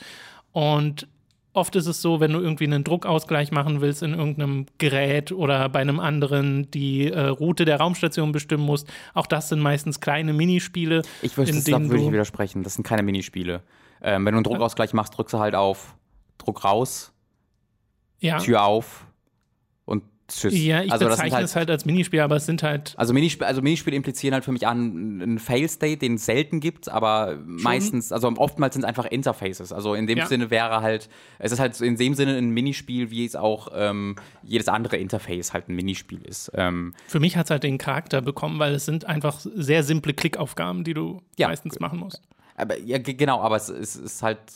Es, es gibt diese Fail-States auch, ähm, aber meistens sind es tatsächlich einfach nur, ähm, du, also entweder finde jetzt heraus, wie du mit dieser Inter Interface interagieren musst, gucke dir diese verschiedenen Bildschirme an und erschließe dir das. Äh, aber ganz oft ist es eben auch. Das wäre für mich schon ein Minispiel. Ja, Aber ich glaube, das okay. geht, da geht es jetzt dann nur um Wortklauberei. Ja, ja, ich glaube auch. Äh, aber also ganz, ganz viel, weil ich bin halt jetzt gerade angefixt worden wegen dem Druckausgleich konkret, weil das ist wirklich einfach nur, du machst eine Tür auf, du, du drückst auf Druckausgleich und machst die andere Tür auf und gehst raus. Ja, aber es gibt an einer Stelle so das einen halt Schaltkreis, wo du gucken musst, ah, okay, hier ist der Schaltkreis, ich ziehe diese Zahl und dann gehe ich mit dem Strich von da nach da und okay, ich muss jetzt diese Zahl da eingeben. Das ist für mich ein kleines Minispiel. Ich weiß gar nicht, was du damit meinst, ehrlich gesagt. Aber also, ja, es ist im Endeffekt. Wortklauberei, da hast du schon recht. Äh, jedenfalls sind es halt diese simplen Aufgaben, das ist die eine spielerische Elemente, davon gibt es aber ganz, ganz, ganz viele. Mhm. Äh, und die andere ist eben die Erkundung der Raumstation mit den Kameras oder mit, dem, mit der Sphäre. Ja. Äh, und es äh, wechselt ein bisschen zwischen mal sehr linearen Sachen, wo du wirklich eine sehr direkte Aufgabe bekommst von deinen Crewmitgliedern äh, und auch in der Mitte des Spiels mal etwas, wo du ein bisschen freier unterwegs bist, wo du verschiedene Aufgaben hast und die Reihenfolge ein bisschen selbst bestimmen kannst und auch wirklich mehr erkunden kannst, weil dir sehr viel der Raumstation offen steht.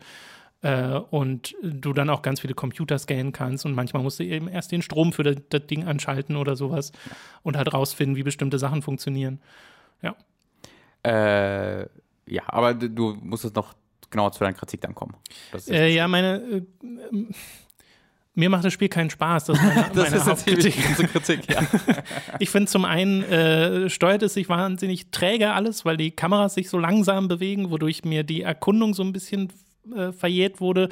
Ich war eine Stelle in der Mitte des Spiels, äh, wo man eben so diese verschiedenen Aufgaben hatte und da musste ich eine lösen, wo ähm, du halt eine Funktion wiederherstellen musst von der Station und dafür mit drei Sachen interagieren musst. Um mit diesen drei Sachen zu interagieren, brauchst du aber erstmal so ein Schema, so ein, so ein Dokument mhm. im Wesentlichen. Das setzt sich aus verschiedenen anderen Dokumenten zusammen und die musst du erstmal finden. Die sind dann teilweise irgendwie in einem Computer oder es liegen Dokumente rum oder sind an der Wand. Und ich habe halt ein kleines Dokument übersehen mhm. in, auf, an einer Wand, das auch nicht beleuchtet wurde durch irgendein Designelement oder sowas. Ja. Das war einfach im Dunkeln. Äh, und das habe ich halt eine Stunde lang gesucht und nicht ja. gefunden. Und ich, dann habe ich nachgeschaut und ah, okay, da wo ich schon gesucht habe, habe ich es halt einfach nicht gesehen. Ich weil es halt das, auch was man sich mir persönlich muss. keinen Spaß gemacht hat, danach zu suchen. Ja, genau. Ging mir auch so, bis ich gemerkt habe, ah, okay, das, was ich brauche, ist immer im gleichen Raum wie das, wofür es ist. Also diese Schemata-Dokumente und der PC sind im gleichen Raum. Ja, dachte wie in ich auch Schall die meiste Zeit, bis ich das halt nicht gefunden habe. Aber das war im gleichen Raum trotzdem. Ja, ja, es genau. war im gleichen Raum. Ähm, und das ist aber, also diesen Moment hatte ich auch einmal, wo ich, wo ich dann dachte, wo soll das denn jetzt sein? Was? Äh, und da bin dann die Station komplett durchgegangen. Ähm, hatte dann, war dann bei nicht frustriert, weil das war dann das erste Mal, dass ich diese, diesen Teil der Station so komplett durchsucht habe. Ähm, und mir halt diese Trägheit total Freude bereitet hat tatsächlich, weil ich fand, ähm, dass alles an diesem Spiel ist im Dienste der Atmosphäre und des diese, diese, der Glaubwürdigkeit ähm, seiner Geschichte, habe ich fast schon das Gefühl. Und ich habe selten so ein glaubwürdiges Sci-Fi-Spiel, noch, glaube ich, noch nie, so ein glaubwürdiges Sci-Fi-Spiel gespielt. Ich habe wirklich konstant das Gefühl, das ist echt. Ähm, und das fand ich total krass, weil die, die, die Inszenierung so real ist, die Charaktere so gut geschrieben sind ähm, und ich halt als KI breche als einziges natürlich raus, weil ich so langsam bin, aber das ist dann die Suspension of Disbelief, wo ich denke, ich brauche gerade lange, in der Echtzeit würde das gerade innerhalb von einer Sekunde vor, vonstatten gehen. Das ist so das, was ich mir dann ähm, äh, bereitwillig ja, äh, erzählt da, habe. Da bricht bei mir der Glaubwürdigkeitspunkt, weil ich habe die ganze Zeit das Gefühl, ich bin C64 und kein Space Supercomputer. Bist du halt auch ein bisschen.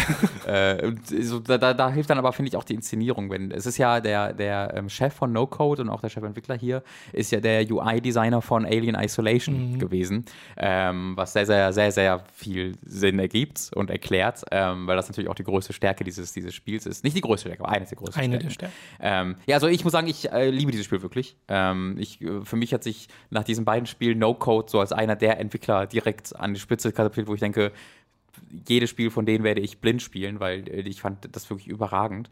Ähm, die, äh, die so ich nenne es jetzt auch mal Minispiele, also diese Sachen, die Interaktion mit den Interfaces haben mich nie frustriert oder genervt und ich fand es immer cool, weil es sehr in dieses Ding reinging, was ich mich bereits bei sowas wie Farlow Sales so angefixt hat. Das Interagieren mit Maschinen. Das Verstehen, wie A mit B zusammenhängt und wenn du da A was drückst, passiert da etwas. Natürlich ist das hier in digitaler Form, aber trotzdem immer sehr gut erklärt. Du hast das Gefühl, diese Interfaces könnte es wirklich so geben. Ähm, natürlich gibt es die nicht so, weil wir alles C64-mäßig. Es hat halt diesen Alien-Style, wo es 80er Jahre Retro ist und trotzdem Zukunft.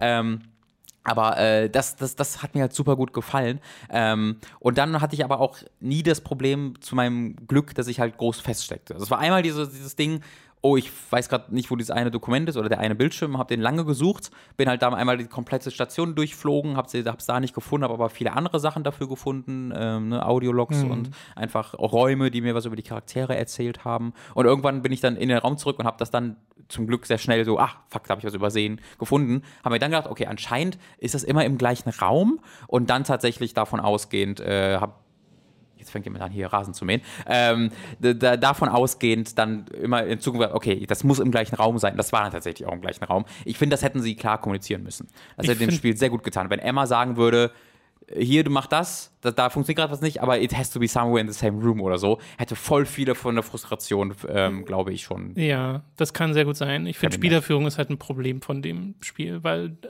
mag sein, dass du dann das Glück hattest, nicht so oft festzuhängen. Ich hatte es drei, vier Mal im Spiel, wo ich entweder bei einem, einem der Minispiele in Anführungszeichen nicht wusste, was genau das Spiel gerade von mir will, oder ich war gerade mit der Sphäre außerhalb der Raumstation und habe den einen kleinen Punkt nicht gefunden, zu dem ich gerade fliegen sollte. Und dann kannst du ja machen, letzten Befehl wiederholen. Mhm. Aber das ist ja super allgemein gehalten. Also ja. du, die, die Suche soll schon das Spiel sein. Aber dann sind teilweise die Gebiete, die du durchsuchen kannst, mir persönlich zu groß äh, und die Führung zu, also auch die, die reine Level-Design-Führung. Weil normalerweise ist ja in einem Level, ganz klassisches Level-Design ist ja, oh, guck mal, da wird etwas von einem Licht bestrahlt und da gehst du jetzt hin, weil das, da führt dich dein Blick automatisch hin und das passiert hier gar nicht. Hier sieht halt alles realistisch aus äh, und auch cool aus. Ich finde ja das Design-technisch super cool, dieses Spiel. Aber äh, aus einer Gameplay-Sicht hat es mich da an manchen Stellen sehr allein gelassen. Und ich bin eigentlich nicht derjenige, der sagt, oh, ich will jetzt irgendwie nach drei Sekunden eine Tutorial-Message, die dann sagt, hey, du hast das ja immer noch nicht gefunden, hier ist es. So, weil mhm. das ist auch super unbefriedigend, dann hast du ja gar nichts selbst geschafft. Äh, das ist es nicht, äh, aber für mich war es zu sehr die andere Richtung, wo ich mich halt an manchen Stellen sehr verloren gefühlt habe. Und vielleicht ist das auch der Punkt, weil du bist in Space und so. Aber da haben wir echt, echt sehr unterschiedliche Spielerfahrungen tatsächlich gemacht, weil ich hatte das immer das Gefühl, dass durch die Spielmission, die du dir angucken kannst, immer sehr genau gesagt wird, wo du hin musst. Also ich hatte nie das Gefühl, ich weiß gerade nicht, was ich machen muss, weil es wird ja halt immer gesagt, also oftmals steht tatsächlich der Raum daneben, wo du hin musst, nicht immer, aber wenn der nicht dahinter steht, steht zumindest daneben, was du machen musst. Und dann kannst du auf die Map gucken, wo es halt eine Legende gibt. Und zumindest meiner Erinnerung nach war eigentlich, habe ich immer dann den Raum, in dem ich laut der Mission muss, in der Legende gekennzeichnet gesehen. Also ich habe tatsächlich, wo ich einmal durch, durch Space da am Anfang geflogen bin, äh, da, da suchst du halt nach einem so einem Schadensfall äh, und da mhm. musst du nach einer genau speziellen Fläche, das war halt die eine Stelle, wo ich wirklich festhing. Ähm, äh, das fand ich, äh, das war, das war der Moment, wo ich genau diese Spielerfahrung hatte. Aber danach tatsächlich ähm, zu, meinem, zu meinem Glück nie wieder. Naja, also dieses Glück scheinen ja auch mehrere Leute zu haben, weil das Spiel kriegt ja teilweise wirklich äh, Traumwertung. Äh, aber ich weiß nicht, ob es am Gameplay liegt oder halt generell der Tatsache, dass ich ab einem bestimmten Punkt dann einfach sehr genervt war von dem Spiel, wo mir die mhm. Sachen auch einfach keinen Spaß gemacht haben, selbst wenn sie funktioniert haben. Ich dachte mir dann immer nur so, ja, jetzt klicke ich mich halt hier rum, ich super KI äh, und das hat da nicht mehr funktioniert mhm. und dann hat die Story auch nicht mehr funktioniert am Ende und dann war das für mich auch nur noch ein kryptisches guck mal, wir sind ein Sci-Fi also Ding. Und da dachte ich, also da hat es bei mir dann auch leider nicht mehr geklappt. Aber das ist wahrscheinlich auch eine Folge dessen, dass mich das Spiel halt auf einer spielerischen Ebene ein bisschen abgestoßen hat, sodass ich nicht mehr so äh, so den Drang hatte, da mich jetzt fallen zu lassen in ja. dieses Ding, was mir optisch eigentlich die ganze Zeit gefallen hat. Auch am Ende macht es ja ein paar sehr coole Sachen, finde ich. Oh, hallo, hallo, äh, äh, und nur als dann die Credits liefen, war ich so, ja, also das Ende ist halt, vorbei. Ende hat mich so richtig geflasht. Also ich danach habe ich nicht mehr drüber nachgedacht. Ich fand das war gar, gar nicht, interessiert. Auch nicht. Also ich, für mich ist es so ganz, was ich mir sogar währenddessen gedacht habe. Es ist für mich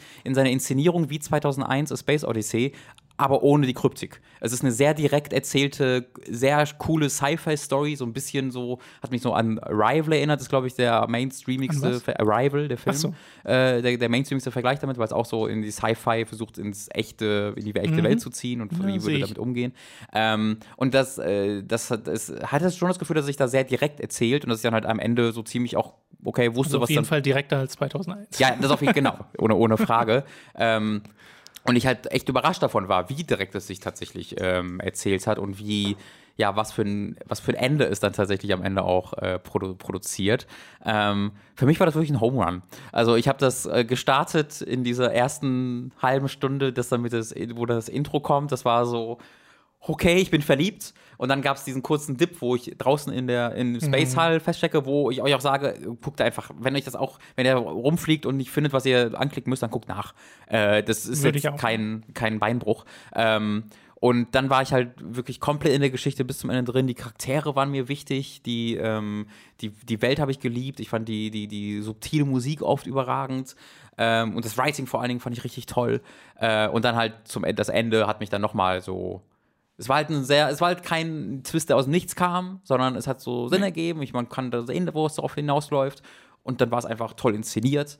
Ähm, für mich war das wirklich äh, ein Da muss ich auch sagen, ich finde nicht, dass es storytechnisch irgendwie Sprünge macht, die nicht nachvollziehbar sind oder sowas.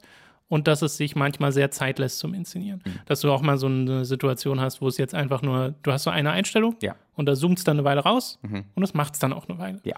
Äh, und das kann ich dann auch sehr wertschätzen. Das Ich weiß halt nicht, ob ich ein. Spiel schon mal gespielt habe, das sich so inszeniert hat. Auf so, auf so diese, wo so das eine, dieses, dieser Found-Footage-Aspekt zusammenläuft mit diesem sehr Found-Footage. langsam, ja, ne, du weißt, was ich meine. Wegen den Kameras, genau. ja, ja. Äh, zusammen aber mit dieser sehr langsamen Inszenierung, sehr stillen Inszenierung, die aber gleichzeitig dann eben auch nicht komplett auf diesen, in dieses Art-Game-Bereich geht, wo es sich dann nicht erzählt, sondern gleichzeitig erzählt Mhm. sich sehr direkt. Es ist so eine Kombination aus ganz verschiedenen Dingen, die ich halt alle mag, zum Glück, ähm, und die dann zusammenlaufen, um was sehr, wie ich finde, sehr Eigenes zu produzieren. Ja. Das äh, mag, mag ich sehr. Aber ich kann das voll, also ich habe jetzt keine Kritik, also die, die, die, Führung, die habe ich halt sehr anders erlebt, äh, aber dass du, die, da gerade das, wenn du einmal raus bist, dass es dann sehr die, Frustration aufeinander stapeln kann, das sehe ich total. Mhm. Ähm, weil all das, wofür ich es dann immer mehr mochte, kann dann, wenn du einmal raus bist, dich immer mehr nur noch frustrieren. Ähm, Ja, und ich habe jetzt nicht, also es ist jetzt nicht so, dass ich dann raus war und dachte, so jetzt ist es ein Scheißspiel, sondern Nee, weiß ich ja. Nee, nee. ich habe mich ja richtig gefreut auf Observation. ich Klar, habe ja diesen ja. ersten Trailer gesehen und gedacht, oh, das sieht super interessant aus. Ja. Und dann hat es halt dieses fantastische Intro und da war ich dann so richtig drin und dann war es einfach so ein sehr stetiger Abfall der Mhm. Begeisterung, der da äh, stattfand, weil äh, mir das Spiel einerseits nicht so viel Freude bereitet hat, wenn es gut funktioniert hat und dann hat es eben an manchen Stellen einfach nicht so gut funktioniert für mich und dann hat's, dann kam noch Frust dazu. Mhm. Äh, und das äh, bedauere ich sehr, weil ich glaube, was mir lieber gewesen wäre, wäre einfach so ein wirklich reines Narrative-Game, Mhm. wo du gar nicht diese spielerischen Elemente groß dazwischen hattest, außer vielleicht so ein bisschen oberflächliche Erkundung. Ähm, das hat bei mir wahrscheinlich mehr geklickt, dann hätte ich mich auch mehr auf die Story einlassen können. Ironisch, dass du weniger klicken willst, damit es mehr klickt. Ha. Denk mal drüber nach. Äh, ich glaube, wo wir uns aber beide übereinstimmen, ist, dass man es für 8 Euro im Epic Store sich mal zu Gemüte Oh ja. führen sollte. Ne? Ich Äh, würde es, das glaube ich, auch nach wie vor empfehlen, weil ich finde ja viele Sachen sehr interessant. Hm. Weißt du? Also es ist so, äh, ich glaube, ich würde dann auch einfach sagen, wie du gerade, greift einfach zu einer Lösung, falls ihr das gleiche Problem habt wie ich, und Ja. zwar sofort. Gar nicht erst versuchen, groß selbst, weil das führt Ja, also zu zumindest, also einmal erkunden lohnt sich schon, einfach weil. Ja, ich meine jetzt nicht sofort mit im Sinne erkunden von gibt. gar nicht erst versuchen, sondern. Genau, äh, also schon äh, zu, so erkunden. Wie, ich glaube halt, das Wissen, äh, abgesehen halt von draußen der Space Station Kram, aber das Wissen erstmal, dass die Lösungen für die Probleme und die Dokumente für die Probleme immer im gleichen Raum sind wie das Problem, ist ein sehr, sehr wichtiges, wo ich, da, da sage ich halt, das spielt da ist das aber selbst da so, wo du die Dateien miteinander kombinieren musst? Soweit ich mich erinnere, ja. Ich meine mich da sehr konkret daran zu erinnern zu haben, dass äh, das eine Dokument das andere Laptop war, die beide in einem Raum waren. Weil man zum Schluss auch mal wirklich viele Sachen kombiniert. Ja, Na gut. ich meine schon. Äh, lass uns mal über Stories Untold reden. Äh, da habe ich jetzt die Hälfte gespielt, du das ganze Spiel. Mhm. Äh, ich fand das großartig. Ich auch. Also, das ist ein Spiel, was wir beide verpasst haben. Äh, es ist so ein halbes Text-Adventure, aber Ja. mit, mit grafischen Elementen halt. Und zwar mal mehr und mal weniger. Äh, ich habe, wie gesagt, nur die ersten Mhm. zwei Episoden gespielt. Die erste, ähm, ich habe jetzt den genauen Namen vergessen. Irgendwas mit- House Abandoned. House Abandoned, genau. Äh, so eine kleine, das sind alles so ein bisschen Horrorgeschichten, ne? Auch die letzten beiden nehme ich an. Oder Mys Ah. Mystery. Ja, Mystery Thriller würde ich eher reingehen. Also der erste war schon sehr Horror. Das erste Das war sehr Horror, genau. auch. Aber ja, ich weiß, der zweite fand ich schon Eine andere Horror. Art von Horror. Und also als Horror würde ich den Rest zumindest nicht bezeichnen. Okay. Aber ich, ich will jetzt auch nicht groß widersprechen. Ja, also äh, Mystery ist vielleicht einfach der bessere Oberbegriff. Äh, und ich meine, es hat ja auch ein Logo-Font, der sehr an Stranger Things erinnert. Weißt du, von wem der kommt? nee. Von dem Typen, der das Stranger Things Logo gemacht hat. Aber äh, als. Stories Untold rauskam, gab es da Stranger Things Ich schon? bin mir relativ 2017? Also, äh, da das der gleiche Macher ist, muss ich vermuten, dass das der, Okay. der Hintergedanke dabei war. Aber vielleicht war es auch Zufall. Vielleicht war es auf Zufall der gleiche Macher und der steht einfach drauf. Stories Untold hat jedenfalls auch so ein richtiges Intro-Intro für die verschiedenen Episoden, äh, was ich sehr schön finde, Mhm. mit eigener Musik. Also so Atmosphäre setzen können die wahnsinnig gut, die Leute. Ey, mein Gott. Äh, und du sitzt dann halt in der ersten Episode mal als Beispiel vor einem alten Bildschirm und einer Tastatur. Also es ist ein Computer, vor dem du sitzt, so ein alter, der auch einen bestimmten Namen hat, den ich gerade nicht kenne. Äh, und da hast du so eine Schreibtischlampe und sowas. Also es ist eigentlich ein recht gemütliches Setting. Äh, und dann startet so ein Text-Adventure, in dem halt beschrieben wird, dass du ähm, zu deinem alten Familienhaus fährst und dein Vater hat eine Notiz hinterlassen, dass ein Geschenk für dich wartet und das ist eben dieser Computer mit dem Spiel. Weil du kommst in den Raum rein, in dem du gerade sitzt, um an den Computer zu gehen, an dem du gerade sitzt, um dieses Spiel zu spielen. Genau. Und das wirfst du dann ein und dann schlägt es um und dir wird das gleiche Szenario im Text-Adventure nochmal beschrieben, nur jetzt ist alles ein bisschen gruseliger und dunkler. Äh, und da macht es dann ein paar Sachen, wo ich jetzt nicht zu sehr ins Detail gehen will, weil das sehr von seinen Überraschungen lebt, wo du Text-Adventure verbunden hast mit eben den grafischen Elementen auf eine Art und Weise, die ich super cool fand. Ähm, Gerade bei diesem ersten, wo ich noch gar nicht wusste, was auf mich zukommt, äh, wo es mich dann so richtig überrascht und teilweise auch erschreckt hat. Äh, und auf eine gute Art, also es hat mir die ganze Zeit gefallen. Und dann hat es auch ein sehr schönes Ende für diese Episode und ist eben sehr kompakt. Ne? Also das dauert ja nicht lang. 20 Minuten. Vielleicht. Genau. Ja. Äh, Und die zweite dann eigentlich auch nicht Ja. viel länger. Nur ist da das Szenario eben ein anderes. Du hast zwar auch wieder einen Computer mit Tastatur und Aber es ist kein Text-Adventure. genau und eine, eine, ein Interface, aber eben nicht äh, Text-Adventure. Also gibt es nicht mehr ein Go-To oder sowas, äh, sondern interagierst auf einem anderen Bildschirm mit einem Gerät, in dem ein Objekt in der Mitte in so einer Art Safe ist und das manipulierst du auf verschiedene Arten und Weisen, so wie es dir gesagt wird, weil du Ausführer eines Experiments bist. Und Genau, da genau. gehen dann auch so ein paar Sachen schief. Auf dem einen auf dem Bildschirm steht, was du machen musst, und du musst dann zu den 17 unterschiedlichen Geräten wechseln, um die so zu manipulieren und so einzugeben, wie der Genau. Monitor dir das sagt. Und das war mal sehr was anderes. Also ich war tatsächlich, ich habe bis heute nicht gespielt oder bis zum Wochenende nicht gespielt, weil mich der Text-Adventure-Aspekt immer sehr abgeschreckt hat. Ich habe einfach kein Interesse an Text-Adventures, ganz simpel. Ähm, und das ist halt, also, das ist wieder so ein Ding, wo, wo habe ich mir das auch gedacht? Ich habe jetzt den Vergleich leider gerade nicht mehr im Kopf. Aber wenn halt ähm, Reviewer oder in, Leute in Berichterstattung über Videospiele so Angst vor Spoilern haben, dass sie äh, sich nicht trauen, das Spiel zu beschreiben. Weil ich habe das Spiel so oft als so ein Text-Adventure, aber matt auch noch ein bisschen mehr beschrieben bekommen, äh, dass ich mir halt immer dachte, dass das Text-Adventure trotzdem noch im Mittelpunkt steht. Aber das ist nicht der Fall. Ähm, und das ist auch äh, in den restlichen beiden Episoden nicht der Fall. Und das macht wirklich noch diverse Dinge, ohne dass ich ja irgendwas jetzt mehr zu sagen werde in den restlichen beiden Episoden. Ähm, wo da dieser Text-Adventure-Ding ist halt eines von mehreren Mechaniken, die in diesen Episoden genutzt wird, um seine Geschichten zu erzählen.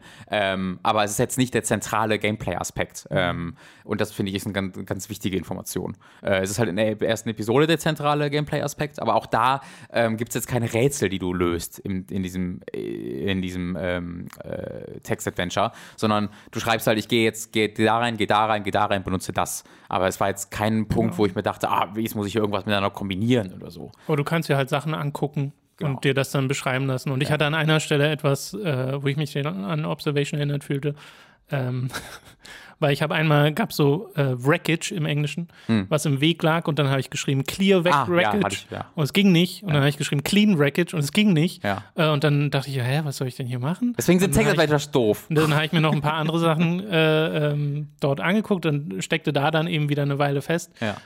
äh, bis ich dann irgendwie, ich glaube, Look at Wreckage gemacht habe und dann sagte er, ja, hier ist ganz viel von dem Kram, das sollte man mal wegnehmen und dann habe ich, glaube ich, Take Wreckage oder sowas gedrückt Mhm. Ja. und das ging dann. Genau. Äh, das war so ein bisschen, genau, du hm, äh, das ist generell tatsächlich ein Problem, was Text-Adventures Mhm. äh, haben. Aber ich mag diese Kombination aus Text-Adventure gerade mit den anderen Elementen wahnsinnig gerne. Ja. Ich würde euch auch empfehlen, ähm, das in einem Rutsch zu spielen. Äh, das, das, das, das, das, das ergibt Sinn, wenn man wenn man spielt, wie eine Atmosphäre, der aufgebaut wird. Äh, es ist wirklich eine sehr, erneut, eine sehr einzigartige Spielerfahrung, dass du so vier einzelne Dinger hast, die aber alle so in, in, in eine ähnliche Kerbe schlagen, von der Atmosphäre her. Und das ist so, ein- so, so, so ein gutes, aber auch wieder recht ähm, zurückgefahrenes Writing dabei hast. Ähm, deswegen ist, glaube ich, No-Code für mich da so Sp- direkt so interessant geworden, weil sie so zwei extrem einzigartige Spiele gebaut haben, die Dinge mit dem Medium machen, die ich so in der Form noch nicht so oft gesehen habe. Äh, und gleichzeitig ist es aber auch so hochwertig produziert. Also es sind dann kleine, relativ äh, mit, mit, mit relativ wenig Geld produzierte Videospiele, aber die machen das, was sie machen wollen, so konsequent und so gut, dass sie äh, wie teurere Spiele aussehen. Ja, weil sie halt auch einen Stil wählen, der schon realistische Oberflächen und sowas mit einbezieht. Also alles sieht real aus. Mhm. Äh, bei Stories Untold wird ja jetzt, zumindest in dem, was ich gesehen habe, jetzt nicht so wahnsinnig viel animiert und so. Nee, das ja. sind sehr re relativ statische Bildschirme.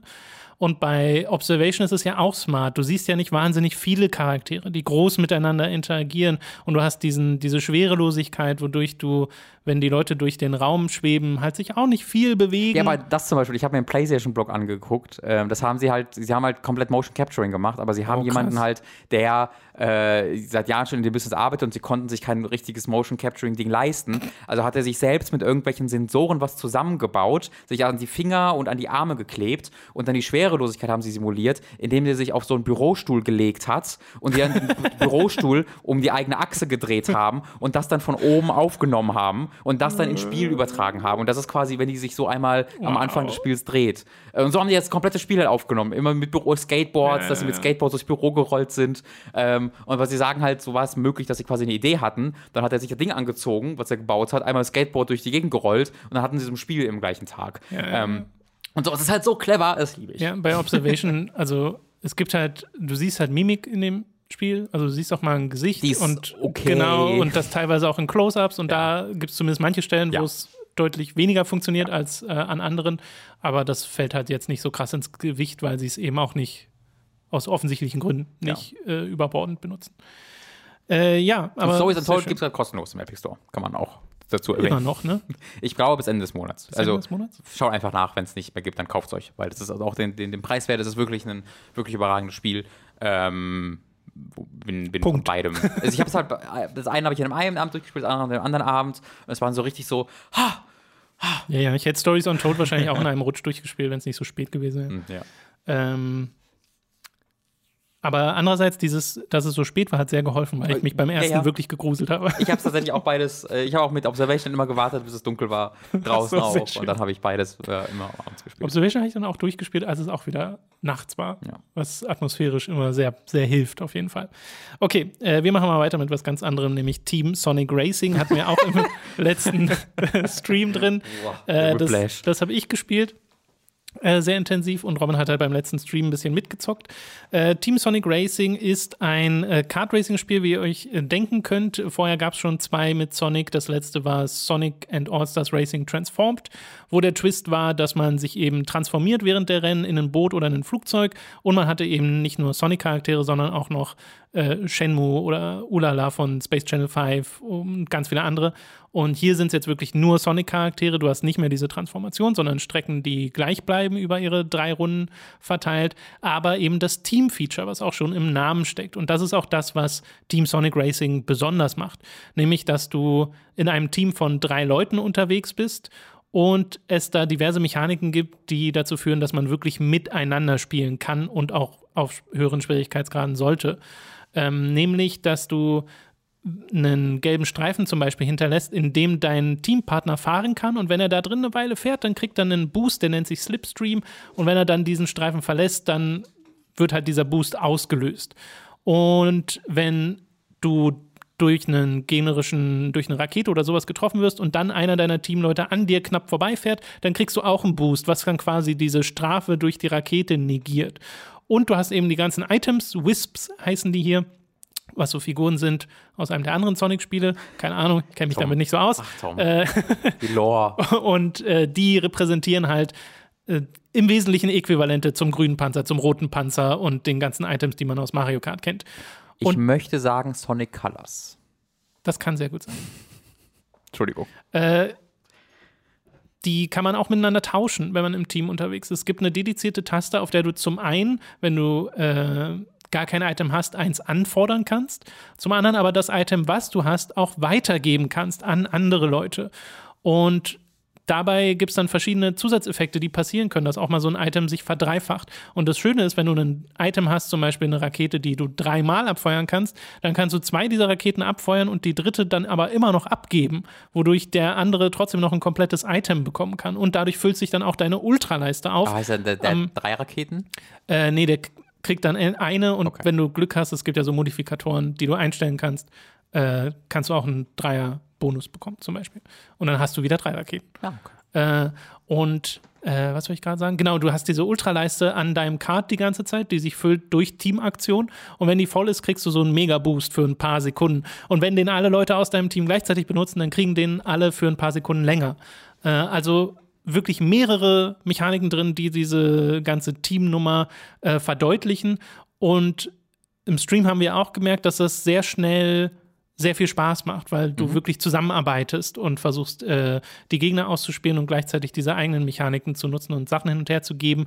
Und das ist das, was am meisten Spaß macht weil eben das auch in die Siegerberechnung zählt. Weil wenn du Erster wirst und aber deine Teamkollegen Letzter und Vorletzter, dann bist du wahrscheinlich immer noch relativ schlecht dran in, im Gesamtergebnis. Also du willst schon, dass dein gesamtes Team möglichst gut platziert wird, weil eure Punkte eben zusammengerechnet werden und mit den anderen Teams äh, verglichen werden und das Team mit den meisten Punkten gewinnt logischerweise. Das führt dazu, dass es im Story-Modus, wenn du nur mit NPCs unterwegs bist, auch mal frustrierend werden kann. Im Stream habe ich ja noch gesagt, meine Empfehlung ist, stellt mal von normal auf hart, mhm. äh, nachdem ihr die Tutorials hinter euch habt, weil das dann mehr Spaß macht, weil es anspruchsvoller ist. Und für die ersten paar Welten galt es auch, aber nach und nach muss ich das so ein bisschen zurückziehen, weil ich spiele inzwischen wieder auf normal, okay. äh, weil ich halt keine Kontrolle über die NPCs habe. Ja. Das und wenn die dann, sein. genau, wenn die dann halt Vorvorletzter werden und Letzter oder sowas und ich hier auf dem zweiten oder dritten Platz äh, bin, dann habe ich halt keine Chance. Und ich habe relativ wenig Einfluss darauf, weil sie versuchen schon dann auch Items zu geben und nehmen auch Items an und fahren auch mal so vor dir mit diesem Slipstream. Also die NPCs probieren schon auf Koop zu machen, aber du kannst es ja nicht absprechen. Du kannst ja nicht, wie wenn jetzt äh, ein, ein, menschlicher Spieler neben dir sitzt, äh, mit dem Taktiken absprechen, wie genau du wann welche Sachen äh, einsetzen willst. Und das ist dann halt, das geht dem so ein bisschen verloren. Deswegen macht das, glaube ich, auch mit Leuten, die du kennst und am besten auch auf der gleichen Couch spielst, deutlich mehr Spaß, als wenn du es alleine zockst. Auf normalen Schwierigkeitsgrad geht's, wie gesagt, da ist alles okay, da kann man auch regelmäßig gewinnen. Aber das Spiel hatte eben auch aggressives Rubberbanding, Gummiband-KI und auch aggressiver als in Mario Kart, weil ich habe nochmal Mario Kart als Vergleich angeschmissen, Mario mhm. Kart 8, und bin da ein paar Runden gefahren. Und das hat ja auch seine Gummiband-KI, aber du kannst dir einen Vorsprung erfahren. Wenn du richtig gut fährst und die Strecke kennst und die Boosts richtig einsetzt, dann hast du einen gewissen Abstand zwischen dir und dem restlichen Roster. Und in Sonic Team Racing ist mir das nie passiert. Team Sonic Racing. Team Sonic Racing, goddammit. Egal wie oft, du hast nur drauf gewartet, ja. egal wie oft und wie gut ich gefahren bin. Also wirklich teilweise, manche Strecken bin ich halt jetzt schon wirklich oft gefahren, die kenne ich auswendig. Ja. Äh, und dann weiß ich, wo ich welchen Boost einzusetzen habe und wie ich hier durchkomme. Und erlaube mir keine Fehler, fahr durch, bin auf den ersten. Die Gegner sind immer direkt hinter mir direkt. Aber meine eigenen Leute auch. Und ich glaube, das macht das Spiel, damit du immer die Teammechanik nutzt. Mhm. Weil du sonst vom weit weg bist vom Pack und ja. dann sind deine Leute eben auch weit weg und irgendwo da hinten. Aber die könnten ja trotzdem von deiner, von deinem Windschattenlinie profitieren. Ähm, ja, die geht so halt nicht ewig. Also sie müssen schon nah ja, dran sein. Aber das, das fand ich halt cool. Ähm, also so, ich, ich weiß halt noch, man, man kann schon relativ weit entfernt, hat, hat das Gefühl zumindest, dass wir gespielt haben, weil du hattest mal einen echt großen Vorsprung vor mir, als wir zusammen gespielt haben. Aber trotzdem konnte ich konstant deiner Linie folgen. Ähm, was ich aber richtig cool fand, war so ein Moment, als wir beide halt erster, zweiter waren. Ähm, und wir halt also es war halt so ein, war trotzdem noch spannend und hat trotzdem sehr viel Spaß bereitet, weil der, der vorne war, hat halt immer diese Windschattenlinie gedroppt, automatisch, genau. wodurch dann der hintere wieder schneller wurde, dass er den wieder überholt hat, wodurch dann der hintere wieder, also der vorher ja, vorne war. Also das wäre das Optimum, dieser Tausch. Ja, genau, ist halt ja. halt wie bei, wie bei der Tour de France oder so, wo dann konstant halt Leute ihre, die, die, die, die Führung, Führungspositionen verändern, einfach nur damit der andere wieder den Slingshot äh, nehmen kann, sodass immer man immer schneller fährt als die, die keine, äh, ja, keine Windschatten weil man haben. konstant boostet. Genau, und das hat, das, das hat ziemlich viel, viel Freude bereitet tatsächlich. Also das war wirklich, als wir zusammengefahren haben, hat es nochmal echt eine ganze Ecke mehr ja. Spaß gemacht als gegeneinander, einfach genau. weil man halt diese Mechanik ausnutzen konnte. Ja, und da macht es mir, denke ich, auch mehr Spaß als alleine, weil eben da auch dann der Frust nicht dazu kommt. Aber es macht auch alleine Spaß, weil eben die Fahrmechanik an und für sich sich gut anfühlt, das Driften fühlt sich gut an. Äh, die Items sind jetzt nicht wahnsinnig kreativ, aber fühlen sich auch okay an. Äh, es sind halt die Sachen, die man so kennt. Ich glaube, mir fällt nicht eins ein, was mal rausbrechen würde aus dem, ja. dem Einheitsbrei. Ich Weiß ich nicht. Aber äh, es, ich bedauere halt ein bisschen, dass es wirklich ein reines Sonic-Spiel ist, dass du diese Streckenveränderungen nicht mehr drin hast. Das ist ein bisschen schade. Die Strecken an und für sich gefallen mir zwar und manche davon sind auch schön wild und unberechenbar, gerade wenn man sie die ersten paar Male fährt, äh, wo es dann Spaß macht, die überhaupt erstmal zu entdecken. Es ist ein gutes Kart-Racing-Spiel und ich bin echt überrascht, wie eigen diese Teammechanik das Spiel macht. Also, weil ich dachte am Anfang, das wäre so ein übelstes Gimmick. Ja. Aber es ist schon fundamental anderes Gameplay. Was ich mich so ein bisschen über, gefragt habe, ist, ob es so eine gute Idee ist, Dreierteams zu haben, ob Zweierteams nicht mehr Sinn ergeben würden. Weil A, wäre es für den Hm. Multiplayer halt ganz nützlich, dass du zu zweit einfach in einem eigenen Team dann fährst. Wenn du zu viert fährst, könntest du sogar halt einfach zwei Teams ausmachen. Was ist, wenn du jetzt vier Spieler hast? Gibt es überhaupt vier Koop? Muss doch eigentlich, oder?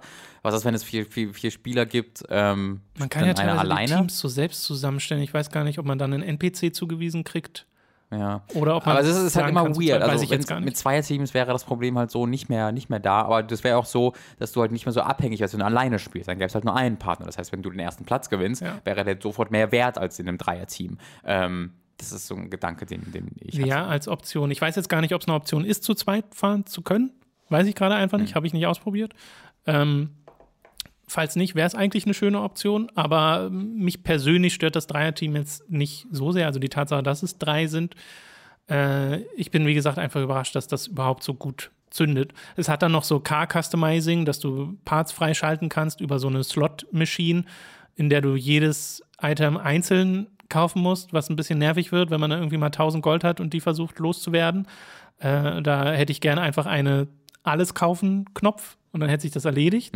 Immerhin gibt es keine Duplikate, also du schaltest irgendwann alles frei. Ja, Äh, einfach kannst gar nicht anders, weil äh, du eben nichts doppelt bekommen kannst. Ich habe allerdings bisher noch nicht online gespielt oder sowas. Also ich kann euch jetzt nicht sagen, wie gut irgendwie der Netcode ist oder sowas.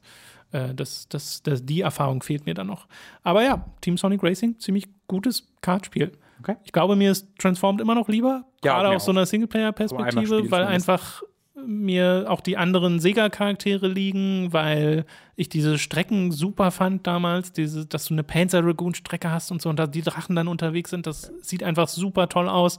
Und hier hast du halt nur die Sonic- Sachen und auch nur die Sonic-Musik im Hintergrund. Und da kann ich einfach nicht so viel anfangen, als jemand, der nicht so viel mit Sonic anfangen Aber ich meine, es ist ja auch so, dass die Strecken oft gar nicht, so- also zumindest wenn ich CS gespielt habe, jetzt nicht, ah, das ist eine Sonic-Strecke, sondern die Strecken wirken halt so sehr, ja, Ja, sie sind, Strecke. sie sind dann halt teilweise inspiriert von Sonic-Levels, aber ja, es sind auch einfach Kartstrecken. Ja, ja. Also du könntest die teilweise auch in Mario Kart fahren. Also immer noch keine an die F1 Race Stars Krone Nun, herangereicht. Nein, ja, vielleicht. wie hieß irgendwann. das? Have 1 Stars? Ich glaube, es ist F1 Race Stars. Race Stars? Glaube ich schon. Es gibt manchmal so eigenartige Kartspiele. Im nächsten Monat kommt ja dann das nächste mit Crash Team Racing. Yep. Das Oder Team Crash Racing. aussieht. Das sieht so langsam aus. Ja, mal gucken. Ich Ich, sage nicht, dass es schlecht ist, aber ich habe mir halt bei Sonic schon gedacht, das ist irgendwie relativ langsam alles. hätte bei Sonic gern auch noch einen Modus, der ist ein bisschen schneller ja. Aber dann habe ich mir Crash Team Racing im Vergleich angeguckt, äh, in den, in den Adventure Mode Gameplay, und das war nochmal halb so schnell. Hab mich schon überrascht. Es war übrigens sehr lustig, im Kontrast nochmal Mario Kart 8 anzuschmeißen, weil für mich persönlich zumindest ist das schon nochmal eine ganze Niveaustufe weiter Nicht nur für dich. drüber. Ja. Also so- sowohl vom Feeling her, als auch vom Strecken, als auch vom Umfang, was ein bisschen gemein ist, weil da sind ja schon DLCs und alles mit drin. Und Sonic kostet nur 40 Euro. Oh, stimmt, ja. Ja. Genau. Gut, das war's mit den Spielen für diese Woche. Wir haben noch Tschüss, eine Spiele. Serie und ein bisschen Formel 1. Hallo Serien. Äh, wir reden nämlich mal über unseren finalen Eindruck von Game of Thrones Staffel 8. An dieser Stelle eine Spoilerwarnung, falls ihr das noch nicht geschaut habt. Wir werden spoilern und keine Rücksicht nehmen. Schaut mal in die Timestamps, dann könnt ihr direkt zum nächsten Punkt kommen. Fertig. Es ist wirklich sehr schlecht. Es ist sehr viel schlechter, als ich gedacht hätte, dass es wird. Ähm, wir waren ja letzte Mal, als wir über die ersten drei Folgen geredet haben, auch noch so, ja, wir wussten ja, dass das nicht so gut wird, deswegen sind wir jetzt nicht so schockiert davon, dass es nicht so gut war, aber es sah gut aus. Ähm, aber ich war dann schon, also ich wusste nicht, dass das so wird. ich finde, das war nochmal eine ganz schöne Entwicklung, auch gegenüber Staffel 7, ähm, weil man, ich wirklich das Gefühl hatte, dass Benioff und Weiss einfach keinen Bock mehr hatten. Ich hatte wirklich das Gefühl, dass die sagen wollten, ja, jetzt mach die Scheiße fertig, wir wollen Star Wars schreiben. Ähm, und das ist jetzt nicht irgendwie motiviert von irgendwelchen Memes oder äh, Reddit-Verschwörungstheorien oder so. Das war wirklich der Eindruck, den ich beim Gucken gewonnen hatte. Und was die einzige Erklärung für mich dafür ist, wie schlecht diese Serie geschrieben wurde in ihrer letzten Ja. Staffel. Ja, es sind so. Also man kann sich jetzt den Endpunkt angucken und könnte da anfangen, aber das wäre es bei mir gar nicht. Ich finde so, da kann man durchaus hinkommen durch Charakterentwicklung, durch nachvollziehbare Plottereignisse, aber das sind halt zwei Sachen, die fehlten in der letzten Staffel und nicht nur in der letzten Staffel, wenn wir mal ehrlich sind. Ähm, die, als wir die ersten drei Episoden geguckt haben, war ich ja auch noch relativ dabei. Teilweise mhm. sogar überrascht, wie gut es mir dann teilweise noch gefällt. Gerade also die erste Episode, Folgen, die sich ja. so Zeit genommen hat, ja. so bestimmte Sachen äh, zu etablieren und mal Leute hat einfach nur miteinander reden lassen und so. Äh, aber gerade dann noch Episode 4 und Episode 5. Holy shit. Also, ja. holy shit. Wie, wie, wir saßen ja dann wirklich, wir haben das ja immer zu dritt geguckt, Dani, du und ich äh, und saßen dann wirklich teilweise mit äh, Hand am Kopf vorm Fernseher und dachten so, wie, wieso, wie, wie, wie es, kommt man denn hier hin? Es war der Aria Zombie-Moment in Episode 3, aber das waren die kompletten Folgen ständig. Weißt du, dass du Konstantino gedacht hast, war, wer ist, du dachtest, wie kommt der jetzt hier hin? Wie ist der jetzt einfach da? Was, warum ist der jetzt hier? Nee, warum ist der hier? Was ist seine Motivation? Oh Gott, hä? Es hat also kein Charakter agiert mehr so, wie sein yeah. Charakter agieren würde in der Situation. Du, wie du sagst, das Problem ist eigentlich sogar, würde ich sagen, nie, wo sie landen. Du kannst in Fiktion jeden Charakter überall ankommen lassen und versuchen und trotzdem das nachvollziehbar wirken lassen. Dafür, das ist ja Fiktion. Also ähm, dass halt äh, die, die Charaktere, die sterben in Game of Thrones, in, der, in dem Buch und in der alten Serie, in, der, in den ersten Staffeln, das ist nie so, dass du denkst, das hoffe ich mir für diesen Charakter. So, aber es ergibt halt total Sinn in der Welt und es ist eine, äh, es, ist, es baut diese Welt weiter als einen glaubwürdigen Ort auf. Und es wird alles, wird alles komplett den Bach runtergeschmissen und es hat dann halt einen Plot, der genauso viel Sinn ergibt wie ein Marvel-Film aber du hast keine Marvel-Charaktere und keine Marvel-Witze im Hintergrund, die das tragen, sondern du hast immer noch nur den Plot, der sich super ernst nimmt, aber wo die Charaktere einfach da sind, wo sie gerade für den Plot sein sollen, ja. ohne dass du in irgendeiner Art und Weise für in dem Charakter nachvollziehbar erkennst, warum der jetzt da ist, oder in dem Universum oder in der Welt verstehst, wie du überhaupt da sein kann. Ja, es gibt so ein paar Sachen, wo man, wo ich mich wirklich frage, wie das nicht selbst von den Schreibern gesehen wird, wie du so einen smarten Charakter hast, wie einen Varys, der dann auf die denkbar dümmlichste Art Verrat betreibt an Daenerys und dann von Tyrion verpetzt wird, der auch äh, so der schon seit, der ganzen Serie seit ein paar Staffeln äh, ja. genau sich diesem Vorwurf äh, gefallen lassen muss, dass seine ganzen Pläne und die, die, die, diese ganze Intelligenz, die ihm nachgesagt wird, äh, sehr unbegründet zu sein scheint äh, dass du einen Jon Snow hast, der wirklich eine genaue Erklärung der vergangenen Staffeln benötigt, um zu merken, warum es vielleicht nicht so gut ist, Daenerys Targaryen noch zu folgen, nachdem sie bereits eine ganze Stadt niedergebrannt hat. Ach, das ist so, das, sind so eindeutige Sachen, so, so simple Sachen teilweise auch, wo bei mir, also genug, da kann ich nicht genug Suspension of Disbelief aufbringen, um da noch zu sagen, ja, aber, sondern da denke ich einfach nur, ja, das passt einfach nicht zusammen. Ja. Und ich ähm, finde ja auch Daenerys Entwicklung nicht gut. Also ist es so, ja, dass, dass, es gibt so diese Stellen in der Serie, in der man schon gemerkt hat, dass sie viele Sachen mit Feuer löst. äh, aber es hätte für mich noch eigentlich eine ganze Staffel Charakterentwicklung ja, ja. gebraucht, um von diesen Momenten und ihrer eigentlichen Absicht, nämlich äh, Break the Wheel und so, zu ich brenne jetzt eine ganze Stadt mit inklusive aller unschuldiger Zivilisten selbst nieder, Explizit. selbst persönlich. Ich mache das, ich während ich auf dem Drachen sitze. Genau. genau. Und das ist so, ah, ja, nee, sehe ich auch nicht so ganz. Ja, das war das Ding. Also ich habe ja, wir haben ja auch darüber geredet. So, ich fand ja immer, das ist, das wird die, das, das wird das logisch, für mich logische Ende dieses Charakters. Ich dachte mir immer, dass genau das passieren würde. Und das war auch für mich irgendwie, also für mich klar, dass es das passieren würde, auch wenn es in der Serie nicht passiert wäre. Hätte ich mir gedacht, das hätte trotzdem Sinn ergeben. So, ich hoffe, man versteht, was ich meine. Mhm. Für mich ist das der logische Schlusspunkt dieses Charakters. Aber selbst mit diesem Eindruck war das kompletter Schwachsinn, was da passiert ist. Weil auch wenn das vielleicht der logische Endpunkt auch in meiner Interpretation dieses Charakters wäre, wie sie da angelangt und wie schnell und was der Auslöser dafür ist, nämlich keiner, das ist kompletter Blödsinn. Auch, wie es sich dann selbst irgendwie widerspricht. Du hast halt den Moment in, in Folge 5, wo Daenerys auf dem Drachen sitzt und guckt und, oh, und dann wird es als so Ausraster inszeniert, der keinen wirklichen Grund hat in dem Moment. Warum hat sie da jetzt einen Ausraster? Keine Ahnung. Aber dann in der nächsten Folge ist sie auch voll calm und ruhig und äh, stellt das als, ist, ist quasi einfach verrückt geworden endgültig. Aber redet einfach so, nee, das hat Sinn ergeben. Warum? Ergibt doch voll, voll, voll Sinn. Jetzt, das war jetzt so ein militärischer Zug. Ja, richtig. Aber es passt überhaupt gar nichts A passt nicht zu B und dann bist du plötzlich bei K, aber das ist, im, ist in, ja, ja. In, in, dem römischen Alphabet plötzlich drin. Das Game of Thrones, die letzte Staffel, ist wie der Titel eines Kingdom Hearts Spiels. Wo du plötzlich eine arabische Zahl neben einer römischen Zahl hast. Und du, das kann man doch gar nicht machen. Und dann hat es plötzlich sieben und gesehen. Moment, warte mal. Und es hört einfach nicht auf. Das ist, glaube ich, das, was wir alle zentral auslernen Ich wünschte, müssen. Game of Thrones wäre Kingdom Hearts.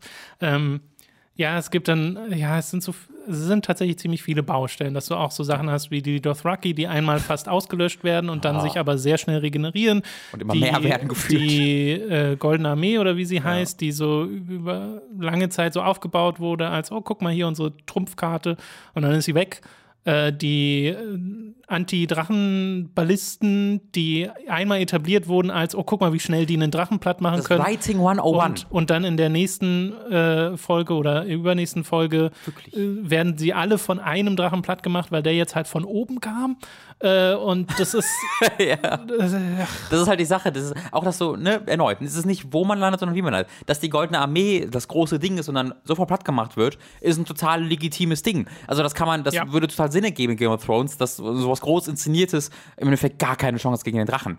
Dass halt äh, Cersei diesen irgendeinen Battleplan hat, super aufgebaut und der wird völlig zerlegt von diesem Drachen. Aber ist ja nicht das, was passiert. Das, was passiert ist, alle stehen da und Cersei steht da und sagt nichts, dann kommt der Drache und macht einfach alle Platz. Und du siehst nirgendwo irgendeinen Plan. Es wirkt nicht so, als ob Cersei den Battleplan gehabt hätte, aber es wirkt auch nicht so, als ob Daenerys mit ihrem Drachen einen Battleplan gehabt hat, sondern ihr Plan war, ich kämpfe halt genauso gegen die Ballistas wie vorher, wo sie mich, wo den Drachen Probleme platt gemacht haben, wo ich flüchten musste. Nur jetzt funktioniert's halt.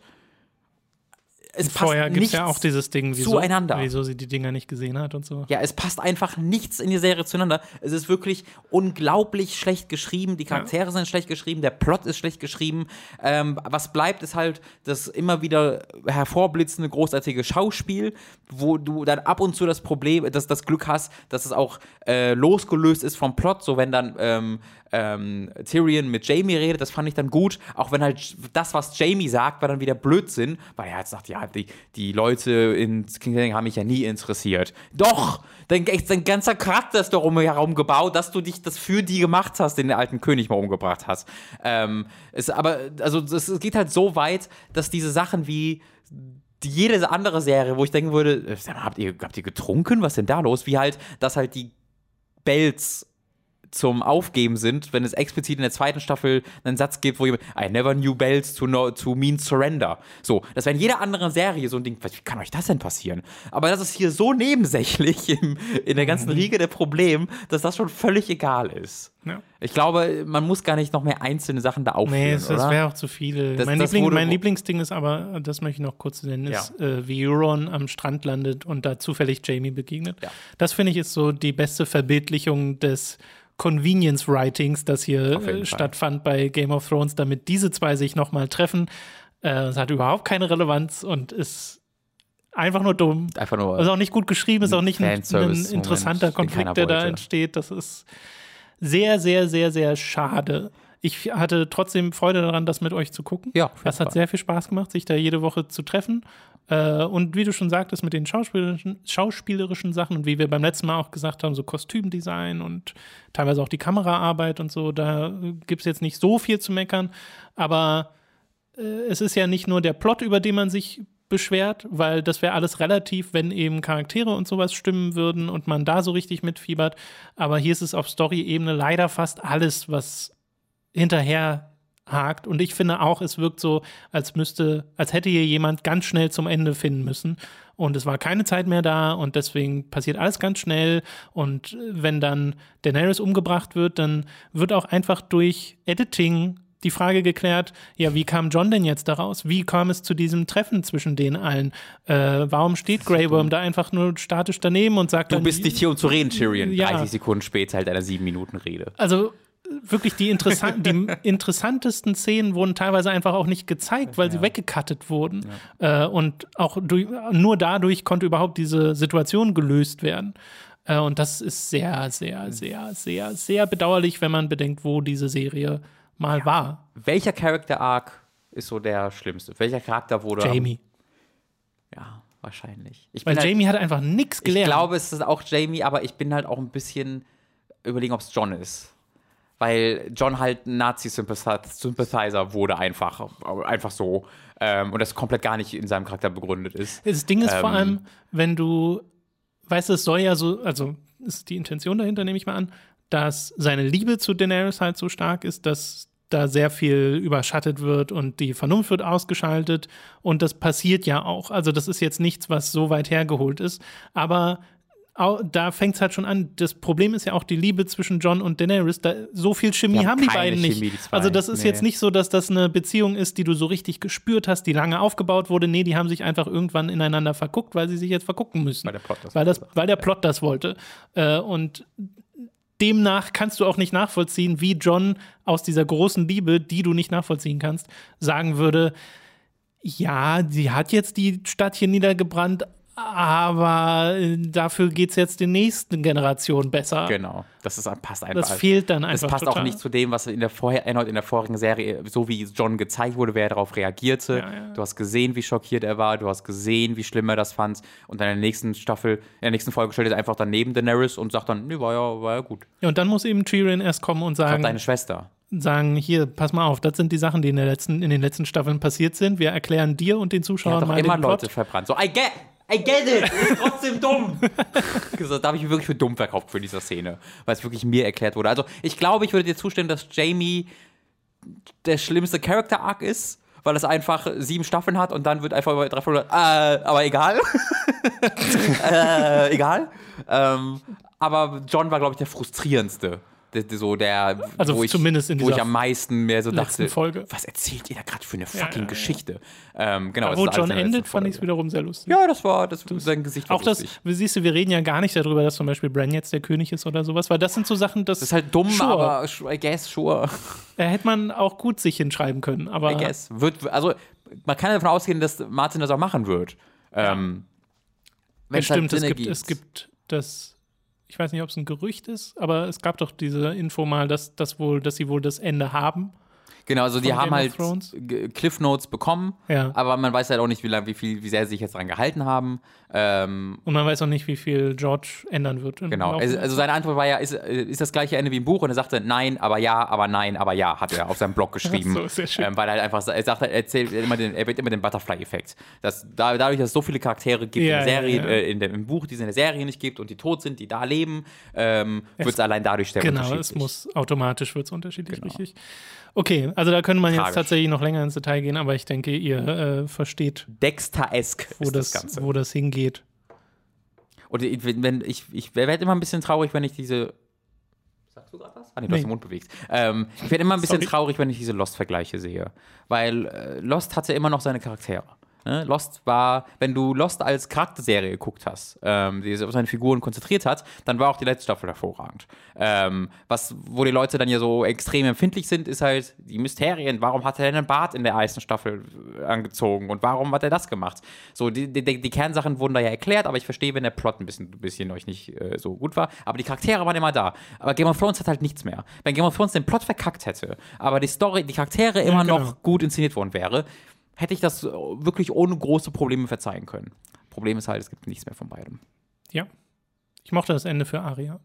Dass die auf sure. dem Schiff sure. gen Westen zieht. Bisschen kolonialisieren. das ist das Spin-off. Ein bisschen Kolumbus. Ach, guck mal, das sind Indianer. Tot, tot. ich würde es gucken. Äh, außer es kommt von Benioff von Weiß. Yep. Äh, wobei ich auch nicht weiß, ob ich. Also, die machen ja Star Wars.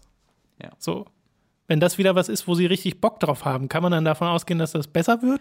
Äh, Weil es ja jetzt nicht so, also die haben ja, die steckten ja auch hinter den guten Sachen von Game of Thrones, deswegen ist hab, das so ich schwierig. Ich habe das gestern nachgeguckt. Äh, du hast ja den Monitor gerade an, oder? Ja, ja. Ähm, schau, mal, äh, schau mal nach Benioff auf seine Wikipedia-Seite, was er für Filme geschrieben hat. Äh, ich weiß leider gerade nicht exakt, welches waren. Ich habe mir auf jeden Fall so gedacht, so, oh, okay. Weil der schreibt jetzt, jetzt gerade Gemini Man kommt dieses Jahr, wo Will Smith sich selbst und ein Jüngere sich selbst spielt, wo er sich gegen sich umbringen muss. Das wurde auch von ihm geschrieben. Er hat auch ein paar so andere Filme äh, noch gemacht. Troja? Ja, Troja ist jetzt auch kein unglaublich großartig geschriebenes Ding. Das haben wir auch schon 2004 gewesen. Ja. X-Men Origins Wolverine. X-Men, das war's, das war's. X-Men fucking Origins fucking Wolverine. das ist ziemlich gut. Ja, das war's. Äh, und man, man, muss halt gerade bei, bei Filmen, Skriptdenken immer im Kopf behalten, wie viel der einzelne Skriptwriter wirklich zu tun hatten, wenn nach auch ähm, irgendwie sieben Rewrites gab und so, kann man nie genau sagen. Das stimmt. Aber ähm, er hat eine einzelne Episode von It's Always Sunny in Philadelphia geschrieben. Mhm, genau, die, äh, die, die kenne ich auch. Also ist, ich würde sagen, diese letzten voll, also die sind halt okay Writer, die halt sehr eine gute, sehr, sehr gute Adaption geschrieben haben, wo sie den größten ja, genau, Respekt vielleicht sind sie besser in haben. Adaptieren als genau. in selbst Weil das ist wirklich eine krasse Leistung. Das ist wirklich nicht einfach gut zu adaptieren. Ja. Muss, da muss man sich nur alle anderen Serien- und Filmumsetzungen, äh, Buchumsetzungen für angucken. Ähm, da haben sie wirklich allen, allen Applaus verdient, nur halt selbst schreiben, ah, weiß ich nicht. Aber ich denke mir ehrlich gesagt auch Star Wars, also du kannst halt so wie Game of Thrones und Star Wars geschrieben sind, da liegen Welten zwischen. So. Und wenn du Star Wars auf so eine dumme Ebene schreibst, dann funktioniert es trotzdem. Star Wars ist kein Game of Thrones. Du kannst eine, einen dummen Blockbuster schreiben. Aber bei Star Wars müssen, also bei Star Wars ist, glaube ich, der Plot nicht so wichtig wie die Charaktere. Ja. Genau. Aber ja, wenn aber du, du halt, musst Charaktere schreiben können. Ja, genau, aber wenn du halt von Anfang an diese Charaktere schreibst und die von Anfang an so ja, auf diesen Blockbuster-Ebene ja, agieren, dann funktioniert. Und das würde mich halt auch nicht rausziehen aus, aus, aus Star Wars, weil Star Wars halt immer auf so einer Blockbuster-Ebene wo es auch relativ nachvollziehbar funktioniert hat, war einer der Gründe, warum wir Last Jedi ganz gern mochten. Äh, deswegen, das, das, das finde ich jetzt nicht, dass das große, oh mein Gott, jetzt trauen die sich an Star Wars dran. Star Wars ist wirklich kein Game of Thrones in seinem Writing. Wissen, so, naja, und nein. sie würden ja wahrscheinlich was Neues machen. Das heißt, genau. es ist jetzt nicht so, dass sie was Altes kaputt ja. machen ja, oder ja. sowas. Ich würde da jetzt auch nicht rangehen mit dem Gedanken, nee. oh nein, jetzt machen die das auch noch kaputt, sondern ich schaue es mir mal an. Ja. ja. Außerdem okay. gibt es ja Rogue One und, und die ganzen Filme schon. Wenn, es gibt schon sehr viele schlechte ich, Star Wars. Ich, ich glaube, jeder oder hat, mittelmäßige Star Wars Produkte. Jeder hatte, für mich war es halt sowas wie Rogue One, für andere war es Last Jedi. Jeder hatte mittlerweile schon sein. Ja. Es gibt auch diese, ich weiß nicht, ob ihr vorher gehört, diese Prequel-Trilogie. Also, wenn diese, diese, Franchise hätte kaputt gehen können, dann wurde das bereits erledigt. Ja, äh, nun gut. Ja.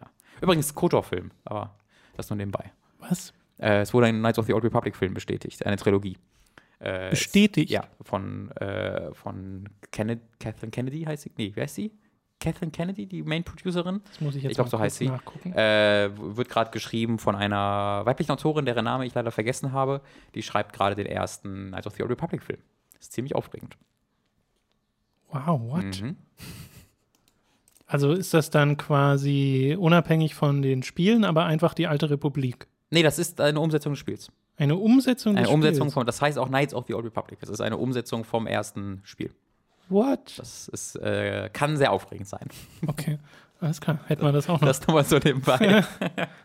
mal gucken, ob da auch wirklich was draus wird. Genau, man, Nicht, dass das wieder so ein Ding geschrieben. Ja, ja, ja. Ryan Johnson schreibt angeblich auch, wurde auch nochmal bestätigt, immer noch an seinem Ding. Aber diese drei Star Wars-Filme, die jetzt ja terminiert wurden für 2020, 22 und 24, nee, 21, 23 und 25 was, äh, das sind, das sind die drei Benioff und Weiss-Filme. Ja. Das heißt, ich, ja. ich weiß, dass man sehr zynisch sein kann bei Star Wars und hat teilweise auch genug Grund dafür, weil halt Disney dahinter steckt, aber ich freue mich tatsächlich auf Filme, die mal nichts mit Skywalker zu tun ja, haben. So alles, was ich mir wünsche. Dass das einfach mal entweder weiter vor oder weiter nachspielt ja. und wir sind mal raus aus dieser ganzen Vader-Nummer und äh, da, also ich freue mich auch auf den Film dieses Jahr, aber ich freue mich auch darauf, wenn das vorbei ist. Auch, same. Okay. Dann haben wir nur noch ein Thema auf unserer Liste, nämlich Robins famoses Formel 1 Fest. Yeah, wir haben es mal wieder im Programm. Ist das nicht aufregend? Ich, war es aufregend? Das musst nee, du sagen, ob es ja, aufregend ist. nicht wirklich. Das ist, das ist halt eine komische Saison dieses Jahr. Ähm, weil, also letztes Mal habe ich es einfach übersprungen, weil Barcelona so langweilig war. Barcelona ist eigentlich fast immer langweilig. Ähm, die, das Komische in der Saison ist, dass es vorne ziemlich spannend ist. Bottas und Hamilton fahren mhm. wirklich auf einer Ebene gegeneinander. Ähm, jetzt hat Hamilton 17 Punkte, glaube ich, Vorsprung oder so. Das ist schon ordentlich ähm, nach Monaco. Aber die sind immer noch trotzdem relativ nah beieinander. Ähm, aber gleichzeitig sind die Rennen bis auf eine Ausnahme arschlangweilig.